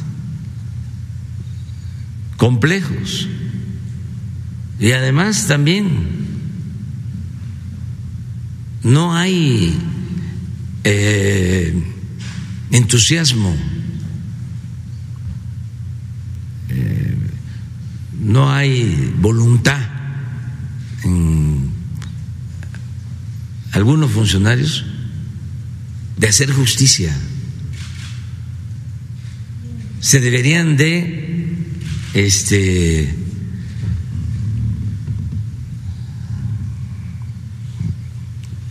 fortalecer eh, con eh, ese deseo, ese afán de justicia. Y hay todavía mucho burocratismo ¿A qué funcionario se refiere, presidente? En general, en general, es parte de la decadencia.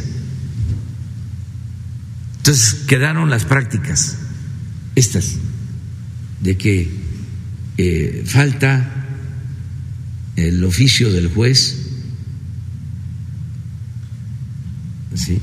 y eh,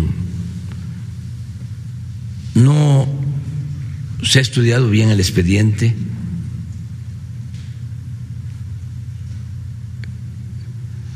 Hoy decía yo en la mañana, y estimo muchísimo al presidente de la Suprema Corte, porque además no es un asunto personal, es que lo considero un hombre íntegro.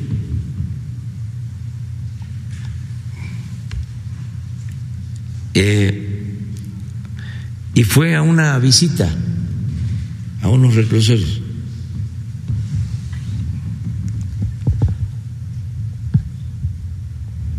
Y fue como hace un mes, aproximadamente, ¿no? O 15 días, o cuánto tiempo. El ministro. Poco más. Sí, y eso es, eso es. Y habló de una persona que él iba a hacerse cargo de que saliera. No ha salido. Estamos hablando del presidente de la Corte. A mí me pasa.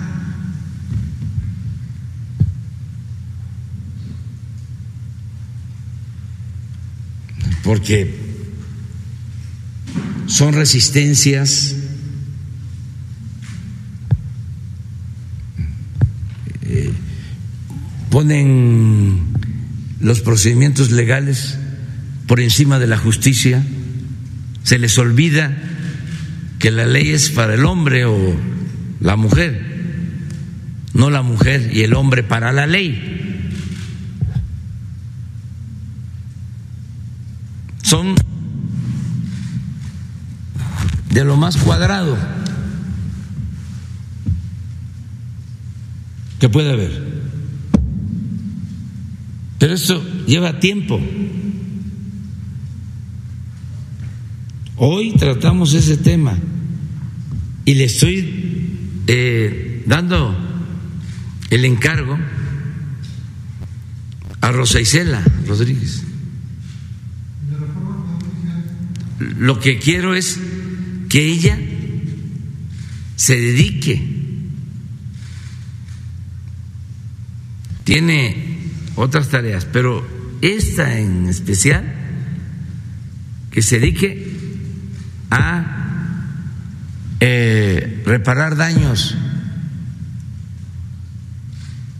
a que los que están injustamente en la cárcel, que son inocentes, los liberen de inmediato. Y que sí va a encontrar muchos obstáculos. Pero si se actúa con perseverancia y Rosicela sabe hacerlo, vamos a avanzar mucho. Y esto no es un asunto de oficinas, de subsecretarías, de secretarías, de estructura, de aparato burocrático. Es un asunto de voluntad, de decisión, de hacer justicia. ¿Por qué? ¿Qué es lo que sucede? A ver, eh, ya eh, hablamos con el juez nos pidió un oficio. Ya se le entregó el oficio, pero todavía no lo ha visto. Y ya son las tres de la tarde. Este ya no está. Ah, ya es viernes. El sábado y el domingo no. No, el sábado y el domingo que se aguante ahí el que está en la cárcel, aunque sea inocente. Sábado y domingo no hay justicia. Es como lo que pasa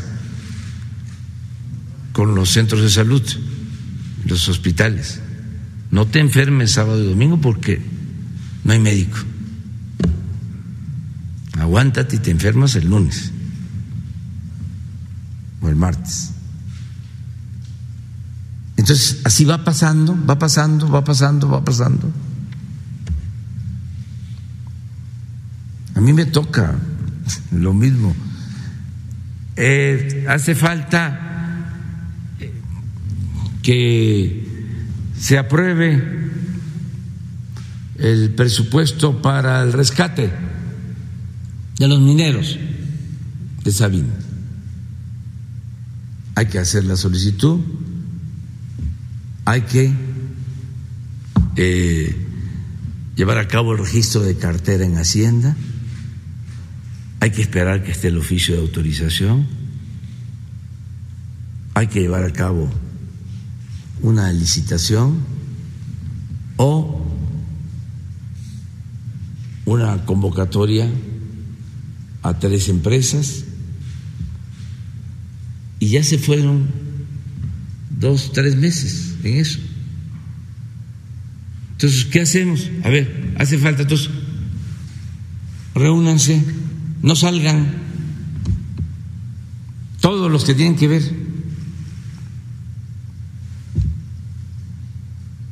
Y hoy mismo, mañana, a trabajar para el rescate de los mineros. Pero si no se hace así,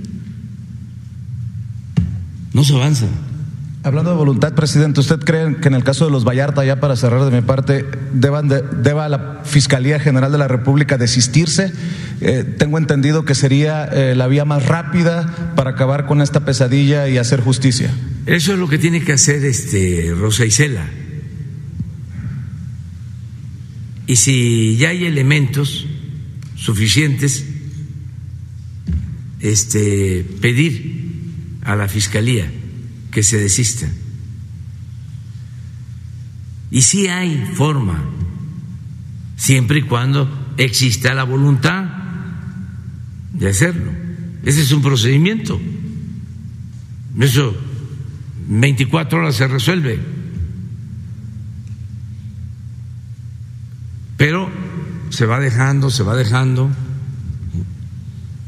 y va transcurriendo el tiempo. Este, yo sí quiero que a partir de, de este documental se conozca lo que sucedía en materia de impartición de justicia. Era tremendo. Todos estos montajes. Además, el acompañar todo esto con tortura.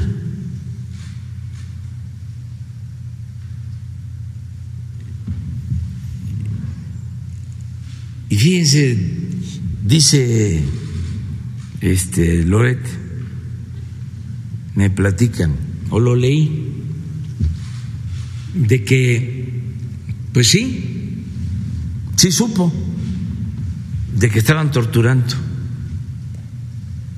a Vallarta. O sea, lo acepta. Y la justificación es que la sociedad estaba muy molesta por la ola de secuestros que habían y que como habían tantos secuestros pues había permiso para eh, torturar tremendo. Pero eso es parte del pensamiento conservador, no es nada más Loret. Es eh, el que dice los derechos humanos para los humanos derechos. Y todos esos dichos.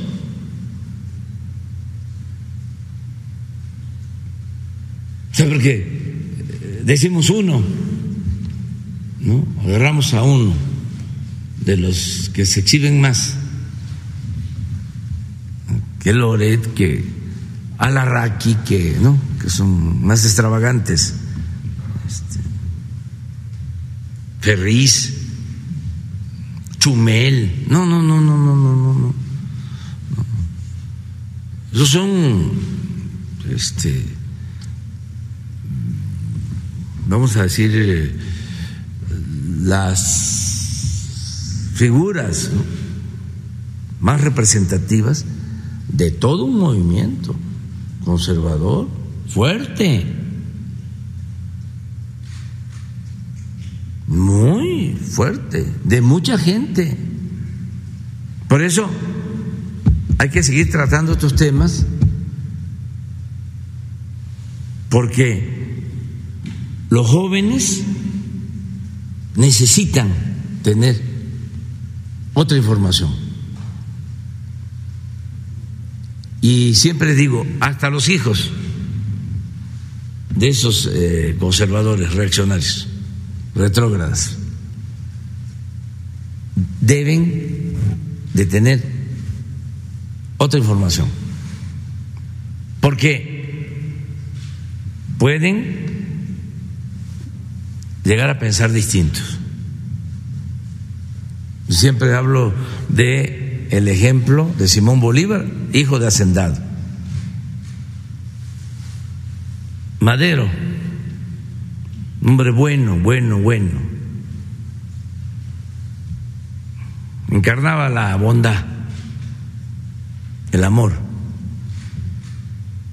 Hijo de hacendado. Su formación, ¿eh? que Bolívar fue eh, bien formado por su maestro y Madero tenía formación, bueno, estudió en Francia y estudió en la Universidad de Berkeley. Y era un hombre eh, muy humano, bondadoso. Cuando los trabajadores textileros de Puebla, de Tlaxcala, de Veracruz, son despedidos por eh, pedir mejores condiciones laborales y hacer huelgas y se quedan sin trabajo, él le ofrece, antes de ser el dirigente este, del movimiento antireeleccionista, antes, les ofrece trabajo en su hacienda de San Pedro de las Colonias.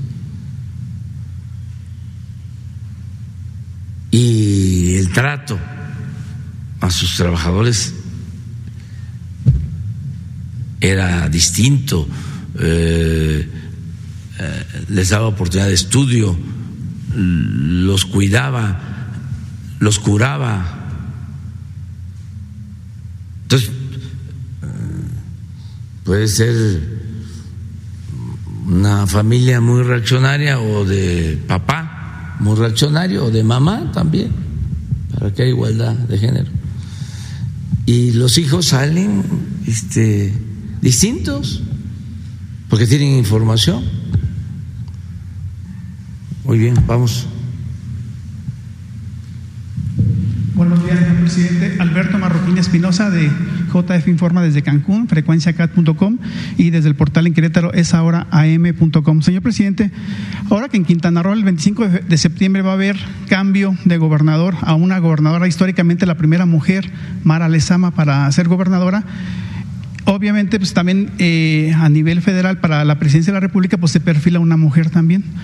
¿Qué opina que en este caso, bueno, eh, Claudia Sheinbaum, que puede ser la única mujer que se pueda perfilar para ser la próxima presidenta de México, pudiera llegar a ser la presidenta? ¿Qué opina al respecto, presidente?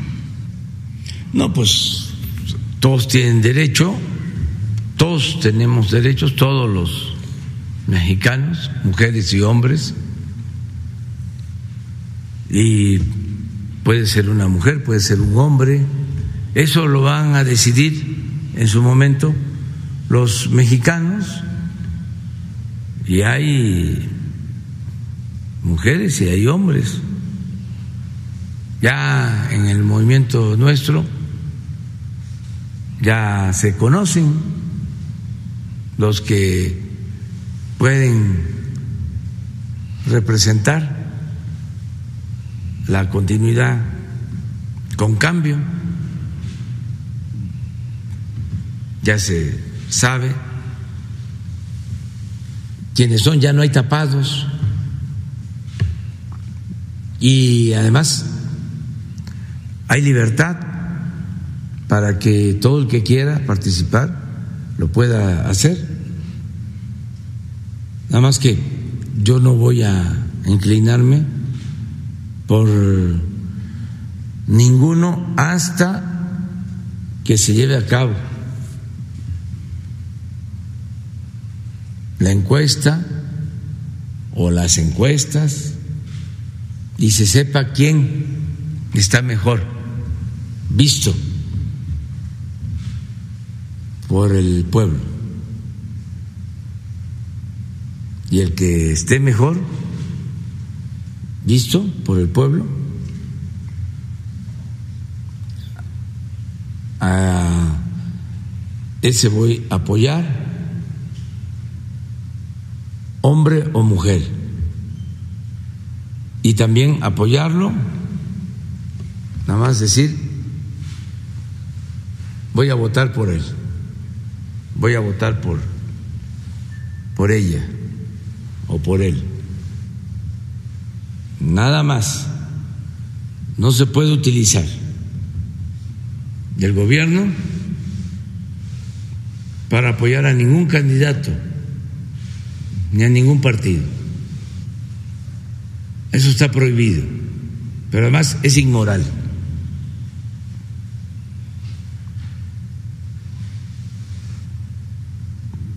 Así, este, declaro. Y yo pues celebro mucho que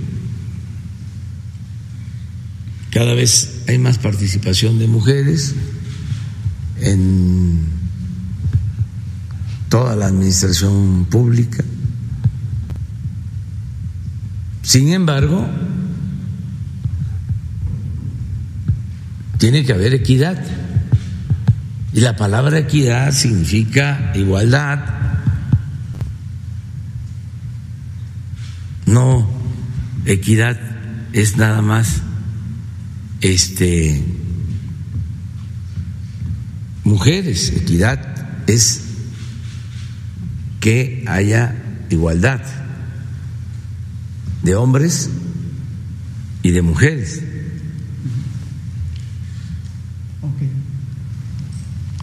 Porque antes sí, la palabra equidad era casi sinónimo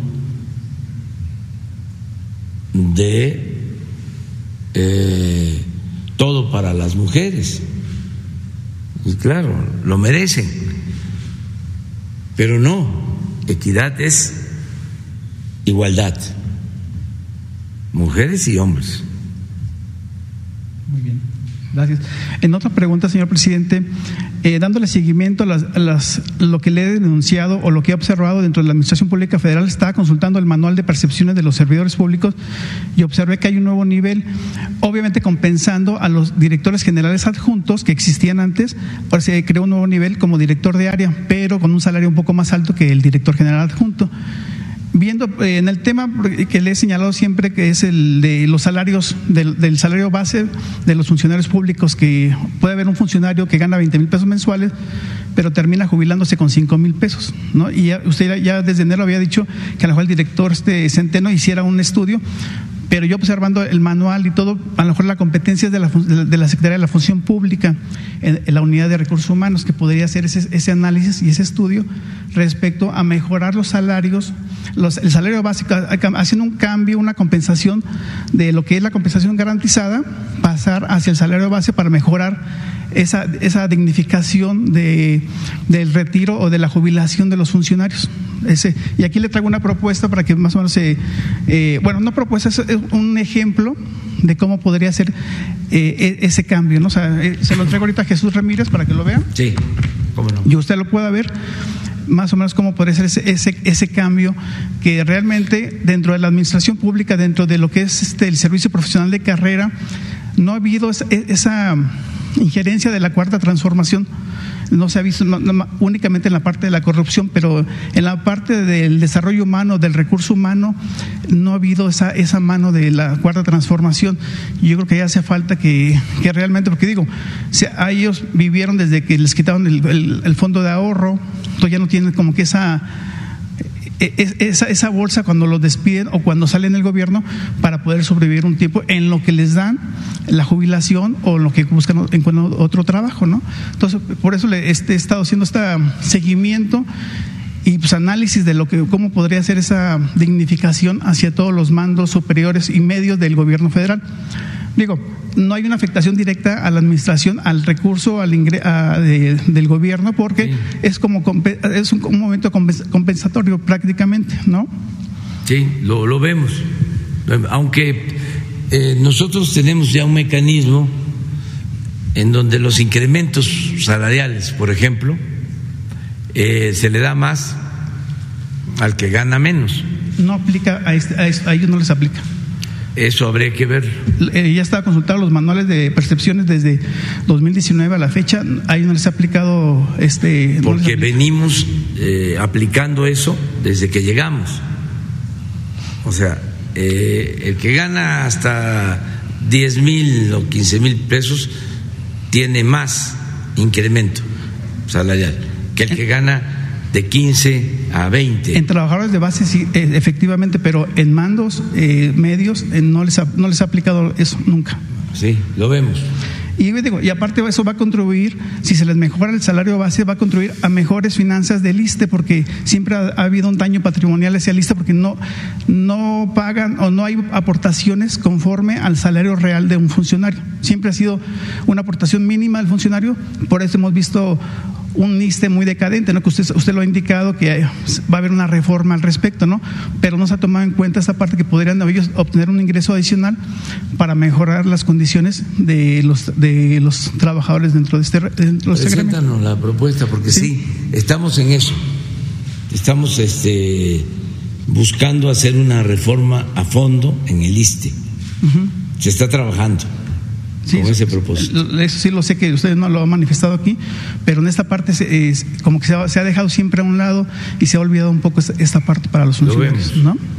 Bueno, y ya nada más para cerrar, eh, y ahora que hizo usted la iniciativa del horario de, verano, ha habido gente que nos, nos, ha pedido que le comentemos que se podría unificar en todo el país la hora oficial. Incluso ya le han metido este, peticiones aquí en Natación Ciudadana, en, incluso en el Congreso han, metido las, peticiones, incluso hasta una Academia Mexicana de Paisaje ha hecho esas peticiones de que se podría unificar, que hiciera la misma hora en todo el país. Sí, por lo pronto se este, quita el llamado horario de verano y se establece el horario que existía en todas las entidades. Pero todavía hay tiempo de ver esto. Ya se está haciendo una revisión a fondo para la propuesta definitiva. Ok, muchas gracias, señor presidente.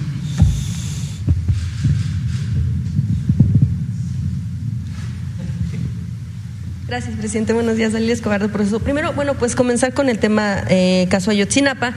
Eh, como sabemos, con el informe y todo lo que hay en procesos judiciales, ya también los, las madres, los padres dieron un posicionamiento en el que, eh, pues lo primero que indican y que tiene que ver con lo que más les importa, que, tiene, eh, que es el asunto de encontrar o tener los indicios reales en torno a dónde están sus hijos. Lo que mencionan es que, si bien ya se ha mencionado por parte del subsecretario Alejandro Encinas, que no hay indicios de encontrarlos con vida, lo que ellos solicitan es que haya una, eh, una medida o una prueba científica que avale como tal esto, porque siguen eh, con esta eh, incertidumbre de si es o no, hasta no encontrarlos de alguna manera, encontrar algún indicio, y que bueno, pues ellos también mencionan que pues, quieren irse a sus casas a tener luto, pero tener, tener también la certeza. ¿Qué es lo que respondería el gobierno federal al respecto?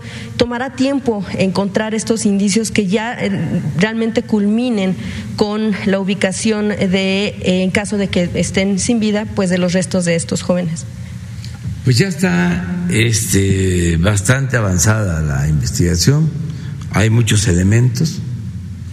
De todas maneras, se está pidiendo la opinión del grupo asesor, se están haciendo eh, otras consultas y no va a detenerse la búsqueda va a continuar la búsqueda. Yo creo que el caso de Ayotzinapa eh, es otro de estos casos eh, lamentables este, de mm, abuso de autoridad, de mal gobierno de asociación delictuosa y desde luego de injusticias. Y se le va a dar continuidad. Es un compromiso que hicimos con los padres y con el país. Y ya se está actuando lo he dicho porque es importante tenerlo claro. Son dos momentos. Lo que pasó cuando detienen a los muchachos en Iguala y los distribuyen en distintas partes y de acuerdo al informe los asesinan.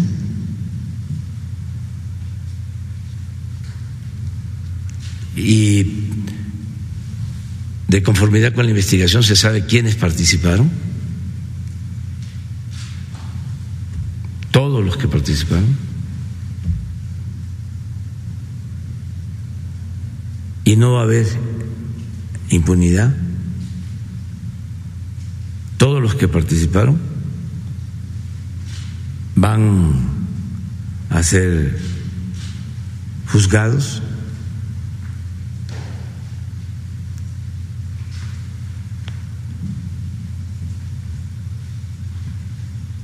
faltan esas órdenes de aprehensión, ya hay unas aplicadas, incluso hay quienes ya están detenidos. No son 80. No, no son 80, son menos. No sé, no sé exactamente, eso corresponde a la fiscalía, pero no son 80. Son las que mencionaba de los altos mandos también que tienen que ver con militares y. Sí, en general, pero no son 80. Este, entonces, esas órdenes de aprehensión eh, ya se están tramitando ante los jueces y se están aplicando. Pero eso es lo que tiene que ver con los crímenes, sea desaparición, sea asesinato. Eso es lo que sucedió con los muchachos. Y luego es el encubrimiento, la llamada verdad histórica que se fabricó. Ahí también se demuestra de que torturaron y que mintieron.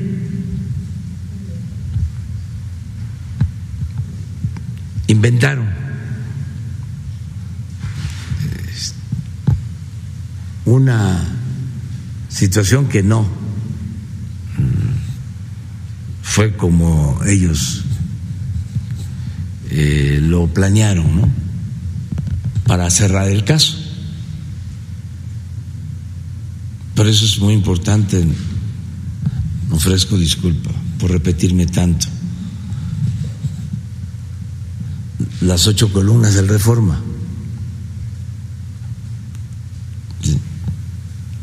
¿Cómo es? ¿Son 43? ¿Qué? Cerrado, 43. Pero no es el Reforma nada más. Volvemos a lo mismo. Es porque aquí apareció el Reforma. Pero en una de esas, esto, cerrado. Son 43. ¿Eh? Muertos. Entonces, pero si vemos otros periódicos y si recuperamos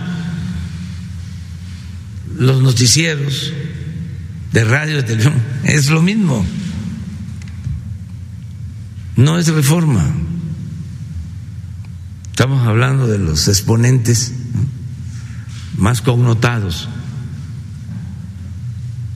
de todo el pensamiento conservador, autoritario y sometido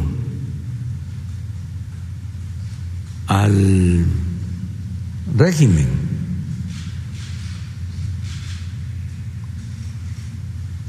Entonces, esto es lo segundo. Por eso la detención del procurador Murillo Cara. Y por eso también otras órdenes de aprehensión. Y desde luego, el seguir con la investigación, porque al momento que se detiene a participantes. Pues ellos van a declarar, se van a defender, van a aportar más información. De ahí que no se pueda cerrar el caso. Y lo que nos interesa mucho, mucho, desde luego, a los padres, es saber dónde están los muchachos, sus restos, qué pasó con ellos.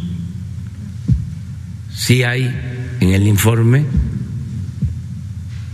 este evidencias, hay declaraciones de lo que hicieron con ellos, cosas muy crueles, pero pues este tiene que tenerse eh, certeza completa, absoluta.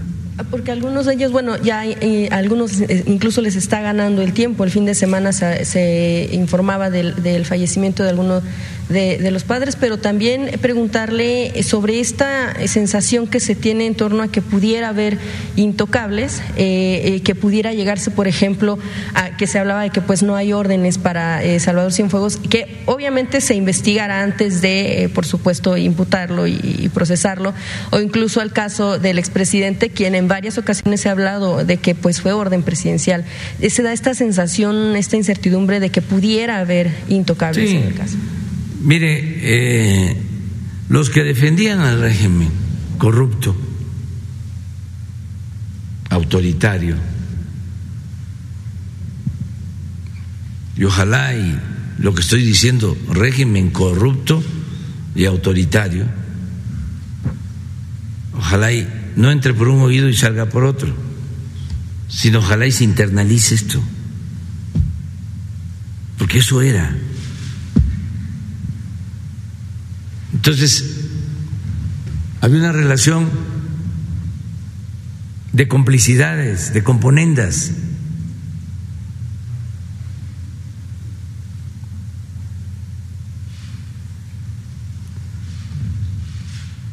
En el caso de eh, los abusos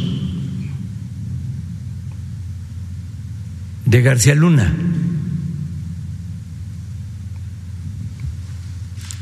En el caso de Yotzinapa, muchos fueron cómplices.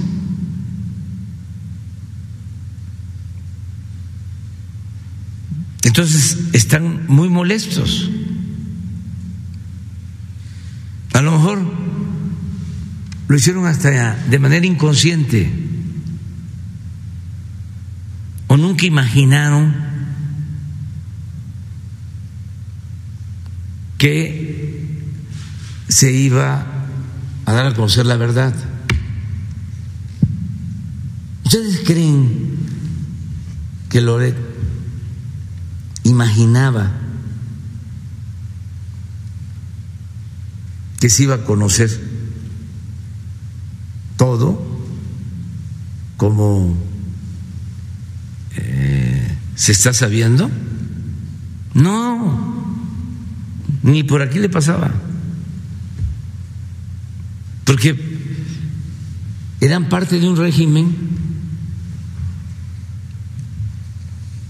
y de una relación de complicidades.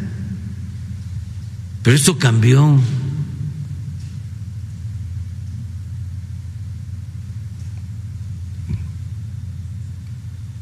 Entonces, por eso que si no se está incluyendo a Peña, que si no se está incluyendo al general Cienfuegos, que si no se está incluyendo al ejército, espérense.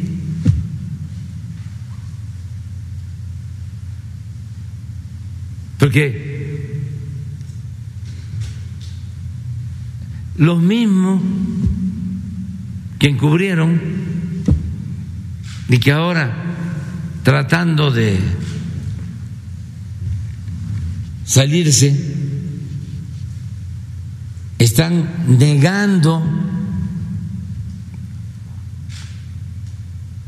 la investigación, lo que están provocando es que se exhiban más. Que mencionaba, presidente, de las declaraciones que pudiera haber, ¿cómo lograr que se avance en la, en la extradición de Tomás Herón, que es un actor Pues tienen que declarar nada más que no arrancándole las uñas ni apretándoles el pescuezo, ni con toques eléctricos, porque eso ya se terminó, eso era el horror. Si alguien votó por Calderón,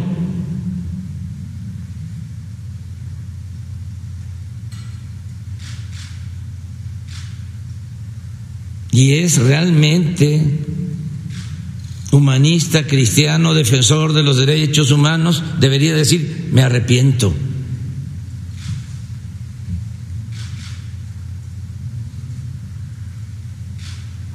Pido perdón.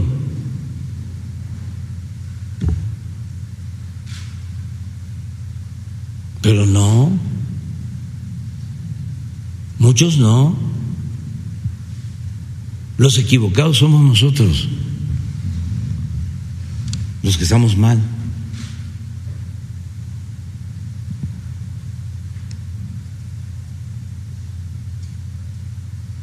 O, como dijo Loret, eran muy malos los secuestradores. Y había en el ambiente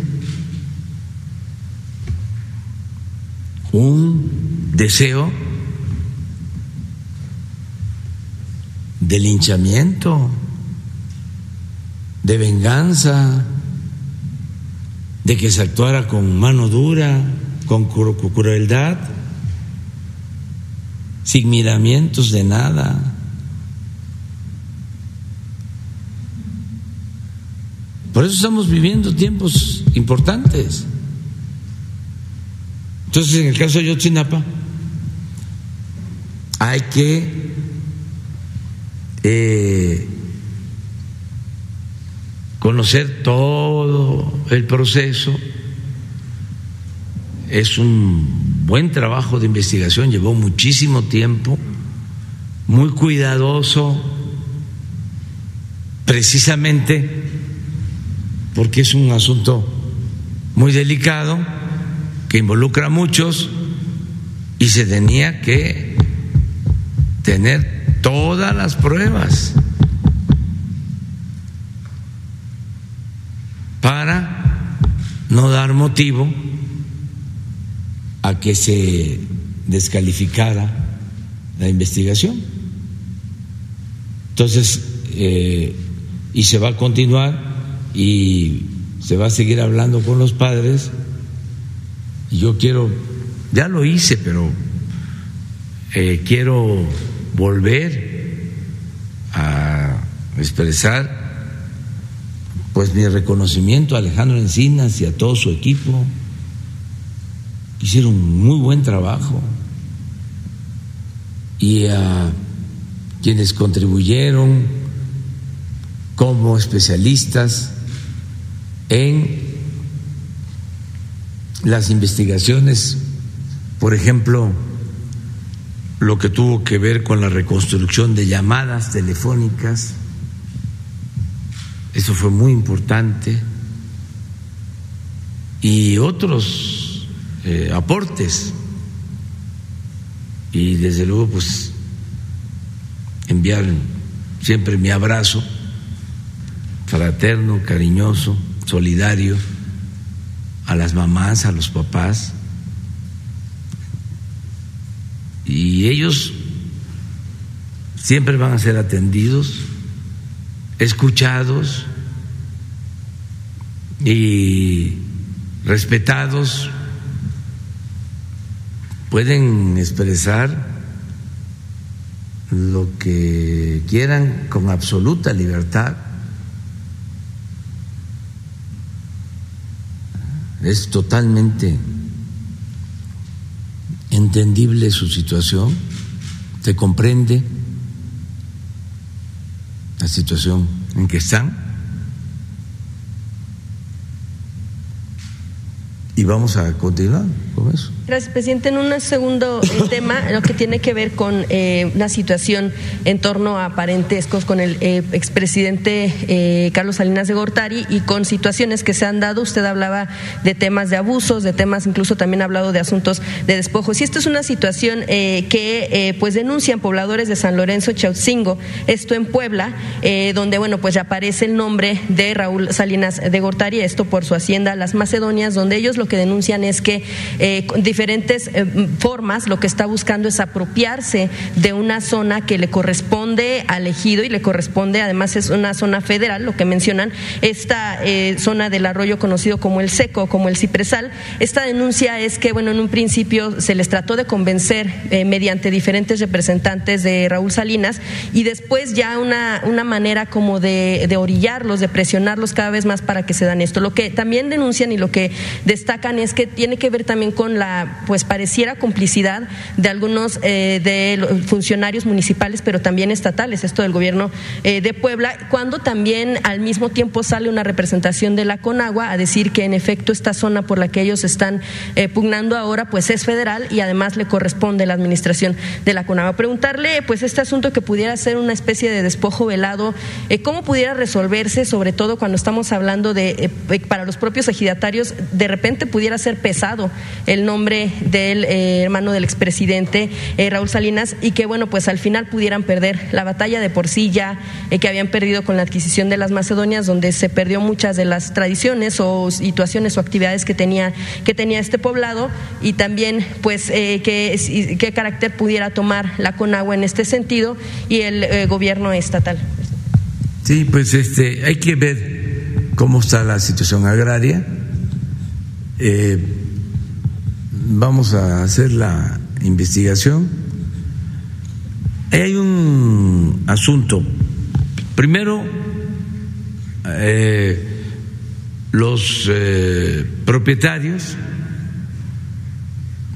presuntos propietarios, eh, cuando hay una controversia con ejidatarios, con comuneros, pues se agotan instancias y se llega hasta la Suprema Corte de Justicia. Y ya hay casos, ya juzgados, vamos a decir, que le dan la razón a ejidatarios o a propietarios privados. Hay que ver si eso ya está eh, como cosa juzgada si ya está resuelto. Eh, hay veces que ya está como cosa juzgada, pero eh, la posición la tienen los campesinos. O sea, eh, legalmente la Corte resuelve a favor de, del propietario, pero hay una posición. Y se inicia un proceso de desalojo y ahí se puede llegar a acuerdos con el propietario, aunque legalmente es de él, existe una posición. Y se puede eh, comprar la tierra, el gobierno interviene, pagar una indemnización.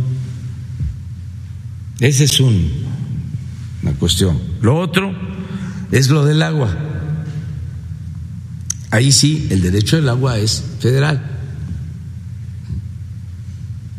Ahí sí no se puede este, tener eh, el agua que corresponde a los pueblos puede haber una concesión de agua, pero sí puede haber una revocación del convenio, del contrato, de la concesión. Eso hay que verlo también. Y no olvidar algo. Hablando de el periodo neoliberal, no olvidar algo. Se reformó el artículo 27 de la Constitución en los tiempos de Carlos Salinas, con el propósito de poner las tierras ejidales al mercado. Y muchos ejidos ya no existen. Y lo más indignante e irónico es de que los ejidatarios eh, más eh, importantes son actualmente latifundistas, como ejidatarios. Se quedaron con las tierras de los ejidos. Estamos hablando de ejidos que están en manos de una persona.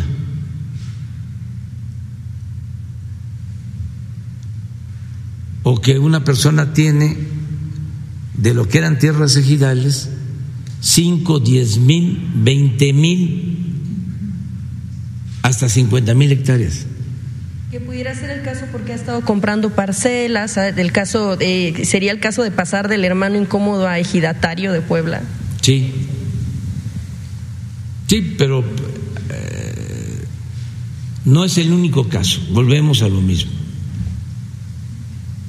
Desgraciadamente, despojaron eh, a los campesinos con la reforma al artículo 27. Entonces, hay cosas que nosotros ya no vamos a poder hacer. A mí me apuran mucho los campesinos y me dicen, es que si no lo logramos ahora con usted, ya no lo vamos a lograr. Pero yo también eh, tengo que optar entre inconvenientes, porque eh, es mucho el rezago, fueron muchos los agravios, son grandes problemas nacionales. Entonces, tengo que priorizar, decir, esto sí, esto sí, esto sí, esto sí, esto sí. Esto lo, pues vamos a que los que continúen eh, lo enfrenten, lo resuelvan, porque es mucho, la verdad. Y entiendo también a la gente porque sienten que es su gobierno, que es un gobierno del pueblo, eh, planteando, pues es ahora. Entonces voy a procurar todo lo que pueda hacer por la justicia agraria y por la justicia en general, pero eh, hay que continuar con el movimiento para que se siga eh, resolviendo el grave problema que originaron con su política neoliberal. Es como el porfiriato, 34 años y llevó una revolución y cuánto tiempo y sacrificio el recuperar las tierras, el recuperar el petróleo, el recuperar los ferrocarriles, el recuperar las minas. O sea, esta es una transformación y estamos avanzando, pero hay que darle continuidad y yo estoy seguro que la gente va a querer que se continúe haciendo justicia.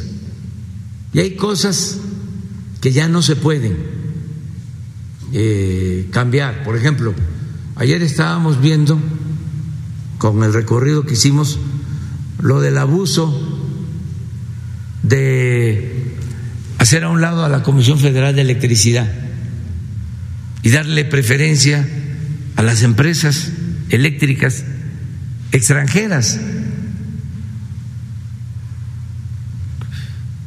Dijimos, no vamos a llevar a cabo una reforma constitucional, vamos a buscar un equilibrio que no hay,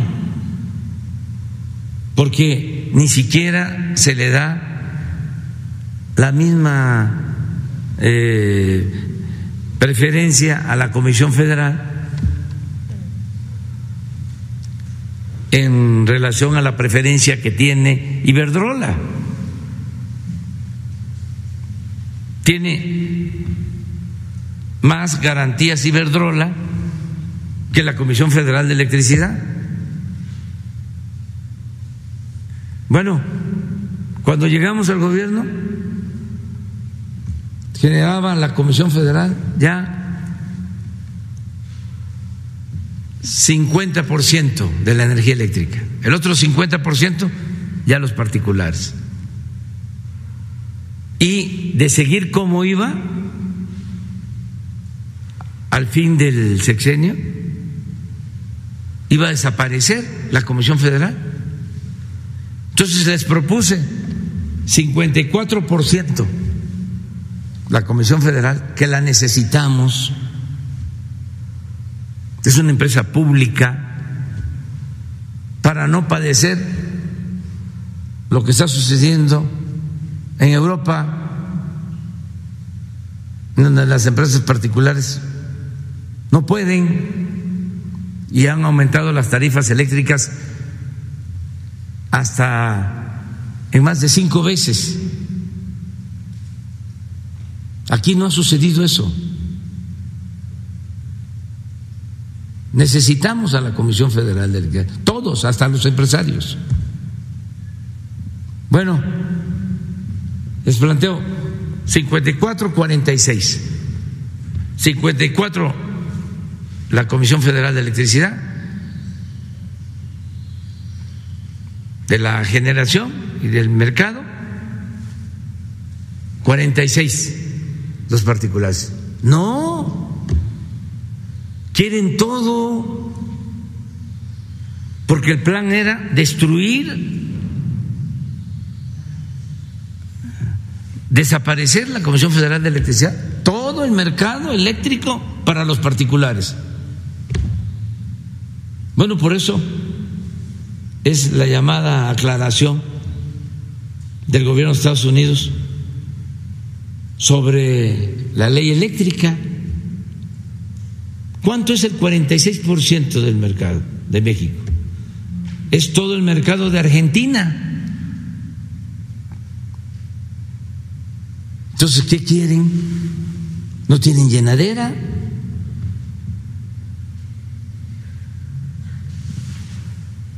No hay injusticias. Es, vamos a buscar la convivencia en armonía del sector público con el sector privado y esto nos conviene a todos. No, crearon sus tribunales para favorecer a las empresas privadas, jueces a modo, jueces de consigna, para estar protegiendo a las empresas particulares, extranjeras, del sector eléctrico, en contra de la Comisión Federal de Electricidad. Y lo mismo en el caso de Pemex. Entonces, todo eso eh, sí se va a resolver, se va a avanzar muchísimo en todo lo que es el sector energético. Eso sí, va a quedar.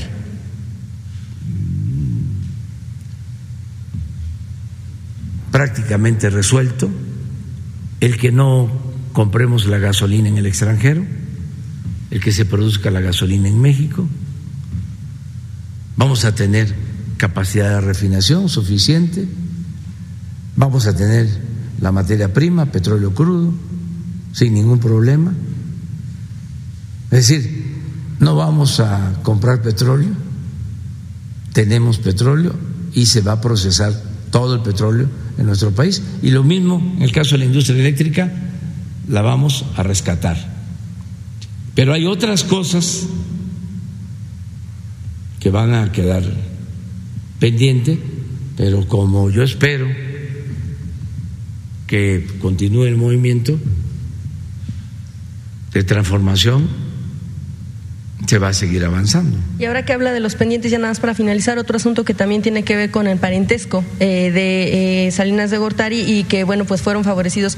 Ya usted en algún momento hablaba de eh, el, pues el beneficio que tuvieron incluso sus cuñados durante el sexenio de Enrique Peña Nieto. Hay un pendiente que, bueno, pues llama la atención porque justo con esta con este consorcio Giacobasa ellos obtuvieron un, un, contrato para la construcción del que se llamaba túnel Chimal Chimalhuacán 2, por el cual, eh, bueno, pues era por 1.600 millones de pesos. Al final no se construyó, no se hizo nada, en cuatro años se avanzó solamente 10%, eh, con agua de la anterior administración, unos meses antes de concluir el gobierno de Enrique Peña Nieto decide eh, y asume la responsabilidad de que por fallas en la administración de Conagua, pues no se pudo avanzar y entonces avalan una, un, finalizar de manera anticipada el contrato. Y ahora, pues en su gobierno, en su administración, tendrá tendrán que pagar una indemnización de 800 millones de pesos por esta cancelación que se hizo antes de que saliera Peña y ahora que entra pues le toca a usted, pero por pareciera argucias, incluso propiciadas por la propia Conagua de la anterior administración. Si ustedes han revisado este tema, porque además este consorcio pues se ha vuelto experto, de acuerdo con lo que se documenta en la revista, en eh, que sucede incluso con otros estados donde eh, eh, concursan para un contrato, no concluyen por este tipo de situaciones, después se les cancela el la misma, el mismo contrato y se les tiene que además indemnizar. Saber si han eh, revisado esta situación y qué, eh, qué salida le van a encontrar, porque pareciera que pues con agua va a perder ante este, ante este consorcio y pagar 800 pues millones. No, no tengo el conocimiento específico sobre el asunto, pero qué bien que nos estás este, informando, lo vamos a analizar. No está fácil, ¿eh? que nos roben. No está tan fácil que estaban en manos de Conagua, pues casual, bueno, no casualmente, eh, se incendió, recordemos, en 2019 en la sede sí. habían esos expedientes. Sí, pero de todas maneras, no. No, y somos, ahí sí, en el cuidado del presupuesto, que es dinero del pueblo, eh, y es dinero sagrado, somos muy cicateros ahí. No, no nos dejamos robar. Claro, no, no, no, no, no. No, no, este, no está fácil. Porque eso no, ya no es lo mismo. Ya se cuida mucho el dinero del presupuesto que es para la gente, que es para los eh, mexicanos. Yo quiero eh, invitarles a que ya quedas pendiente mañana. Tú primero. Pero él sí. Este, nada más decirles este, que me equivoqué sobre el informe del día primero. No va a ser a las 11, va a ser a las 5 de la tarde. No, no va a haber mañanera. O sea, esa es buena noticia. ¿Eh? Aquí va a ser en los murales de, del maestro Diego Rivera. ¿Mande? ¿A quién está a invitar a su informe? Básicamente el gabinete, básicamente este, el gabinete, eh, porque pues se transmite, se va a, a transmitir y se va a entregar eh, el secretario de Gobernación, Adán Augusto López Hernández, va a entregar, porque es la apertura del Congreso, entrega el informe con todos los anexos. Eso es después. En cuanto acaba su mensaje, va el secretario de Sí, Gobernación. sí. Por ahí de las seis de la tarde, siete. seis o siete, este, él entrega ya el documento, eh, aunque es cuarto informe, es primero de septiembre. Y la verdad que yo voy a cumplir cuatro años de gobierno hasta el primero de diciembre. Así es, ¿no? O sea, no es que cumpla yo cuatro años. O sea, mm. o sea que todavía nos falta muchísimo. Y vamos a hacer muchas cosas buenas, vamos a celebrar todavía muchas cosas más eh, en beneficio del pueblo. Nos falta mucho tiempo bastante tiempo. Esto lo digo porque ya hay quienes están contando los días. No, no, falta. Están contando los días porque quieren que ya terminemos, pero nos falta todavía mucho, ¿no? Este, ¿Mande? ¿Cuándo asume Leti como secretaria de Educación? El día primero, el día primero de septiembre. Vengan las dos, ¿no? Son maestras.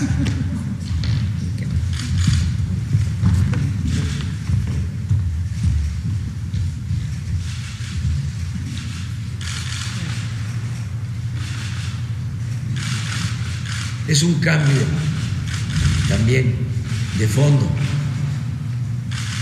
Miren, el maestro Vasconcelos, lo mejor,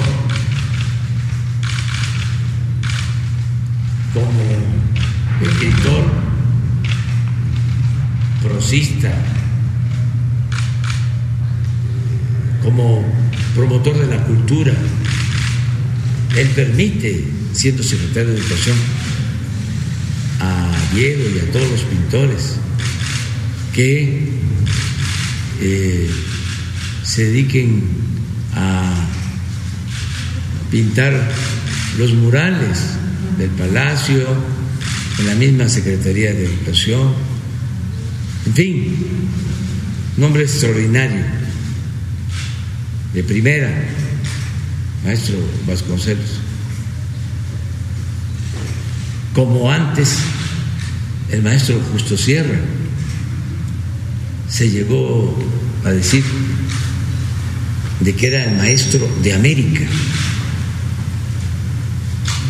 Y así otros, Agustín Yáñez, muy buenos, bueno, de los últimos, muy buenos secretarios. Don Jesús Reyes Heroles, Torres Bodet, dos veces secretario de Educación, muy buenos, muy buenos.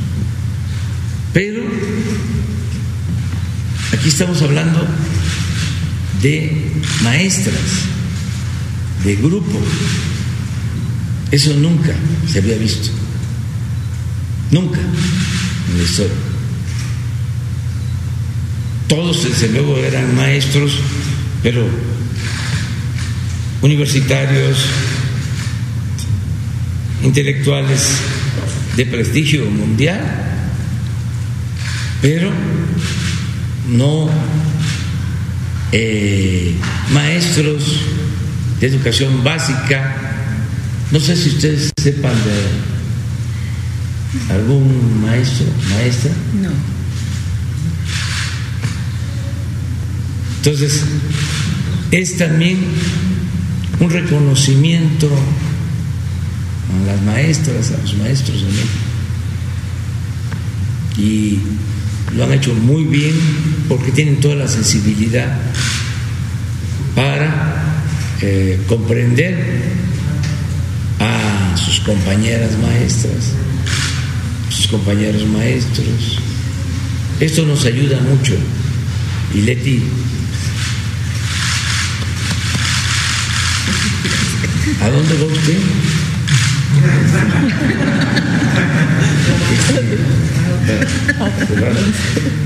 A otra, otra. Pero aquí la queremos mucho. Yo también, estoy muy agradecida.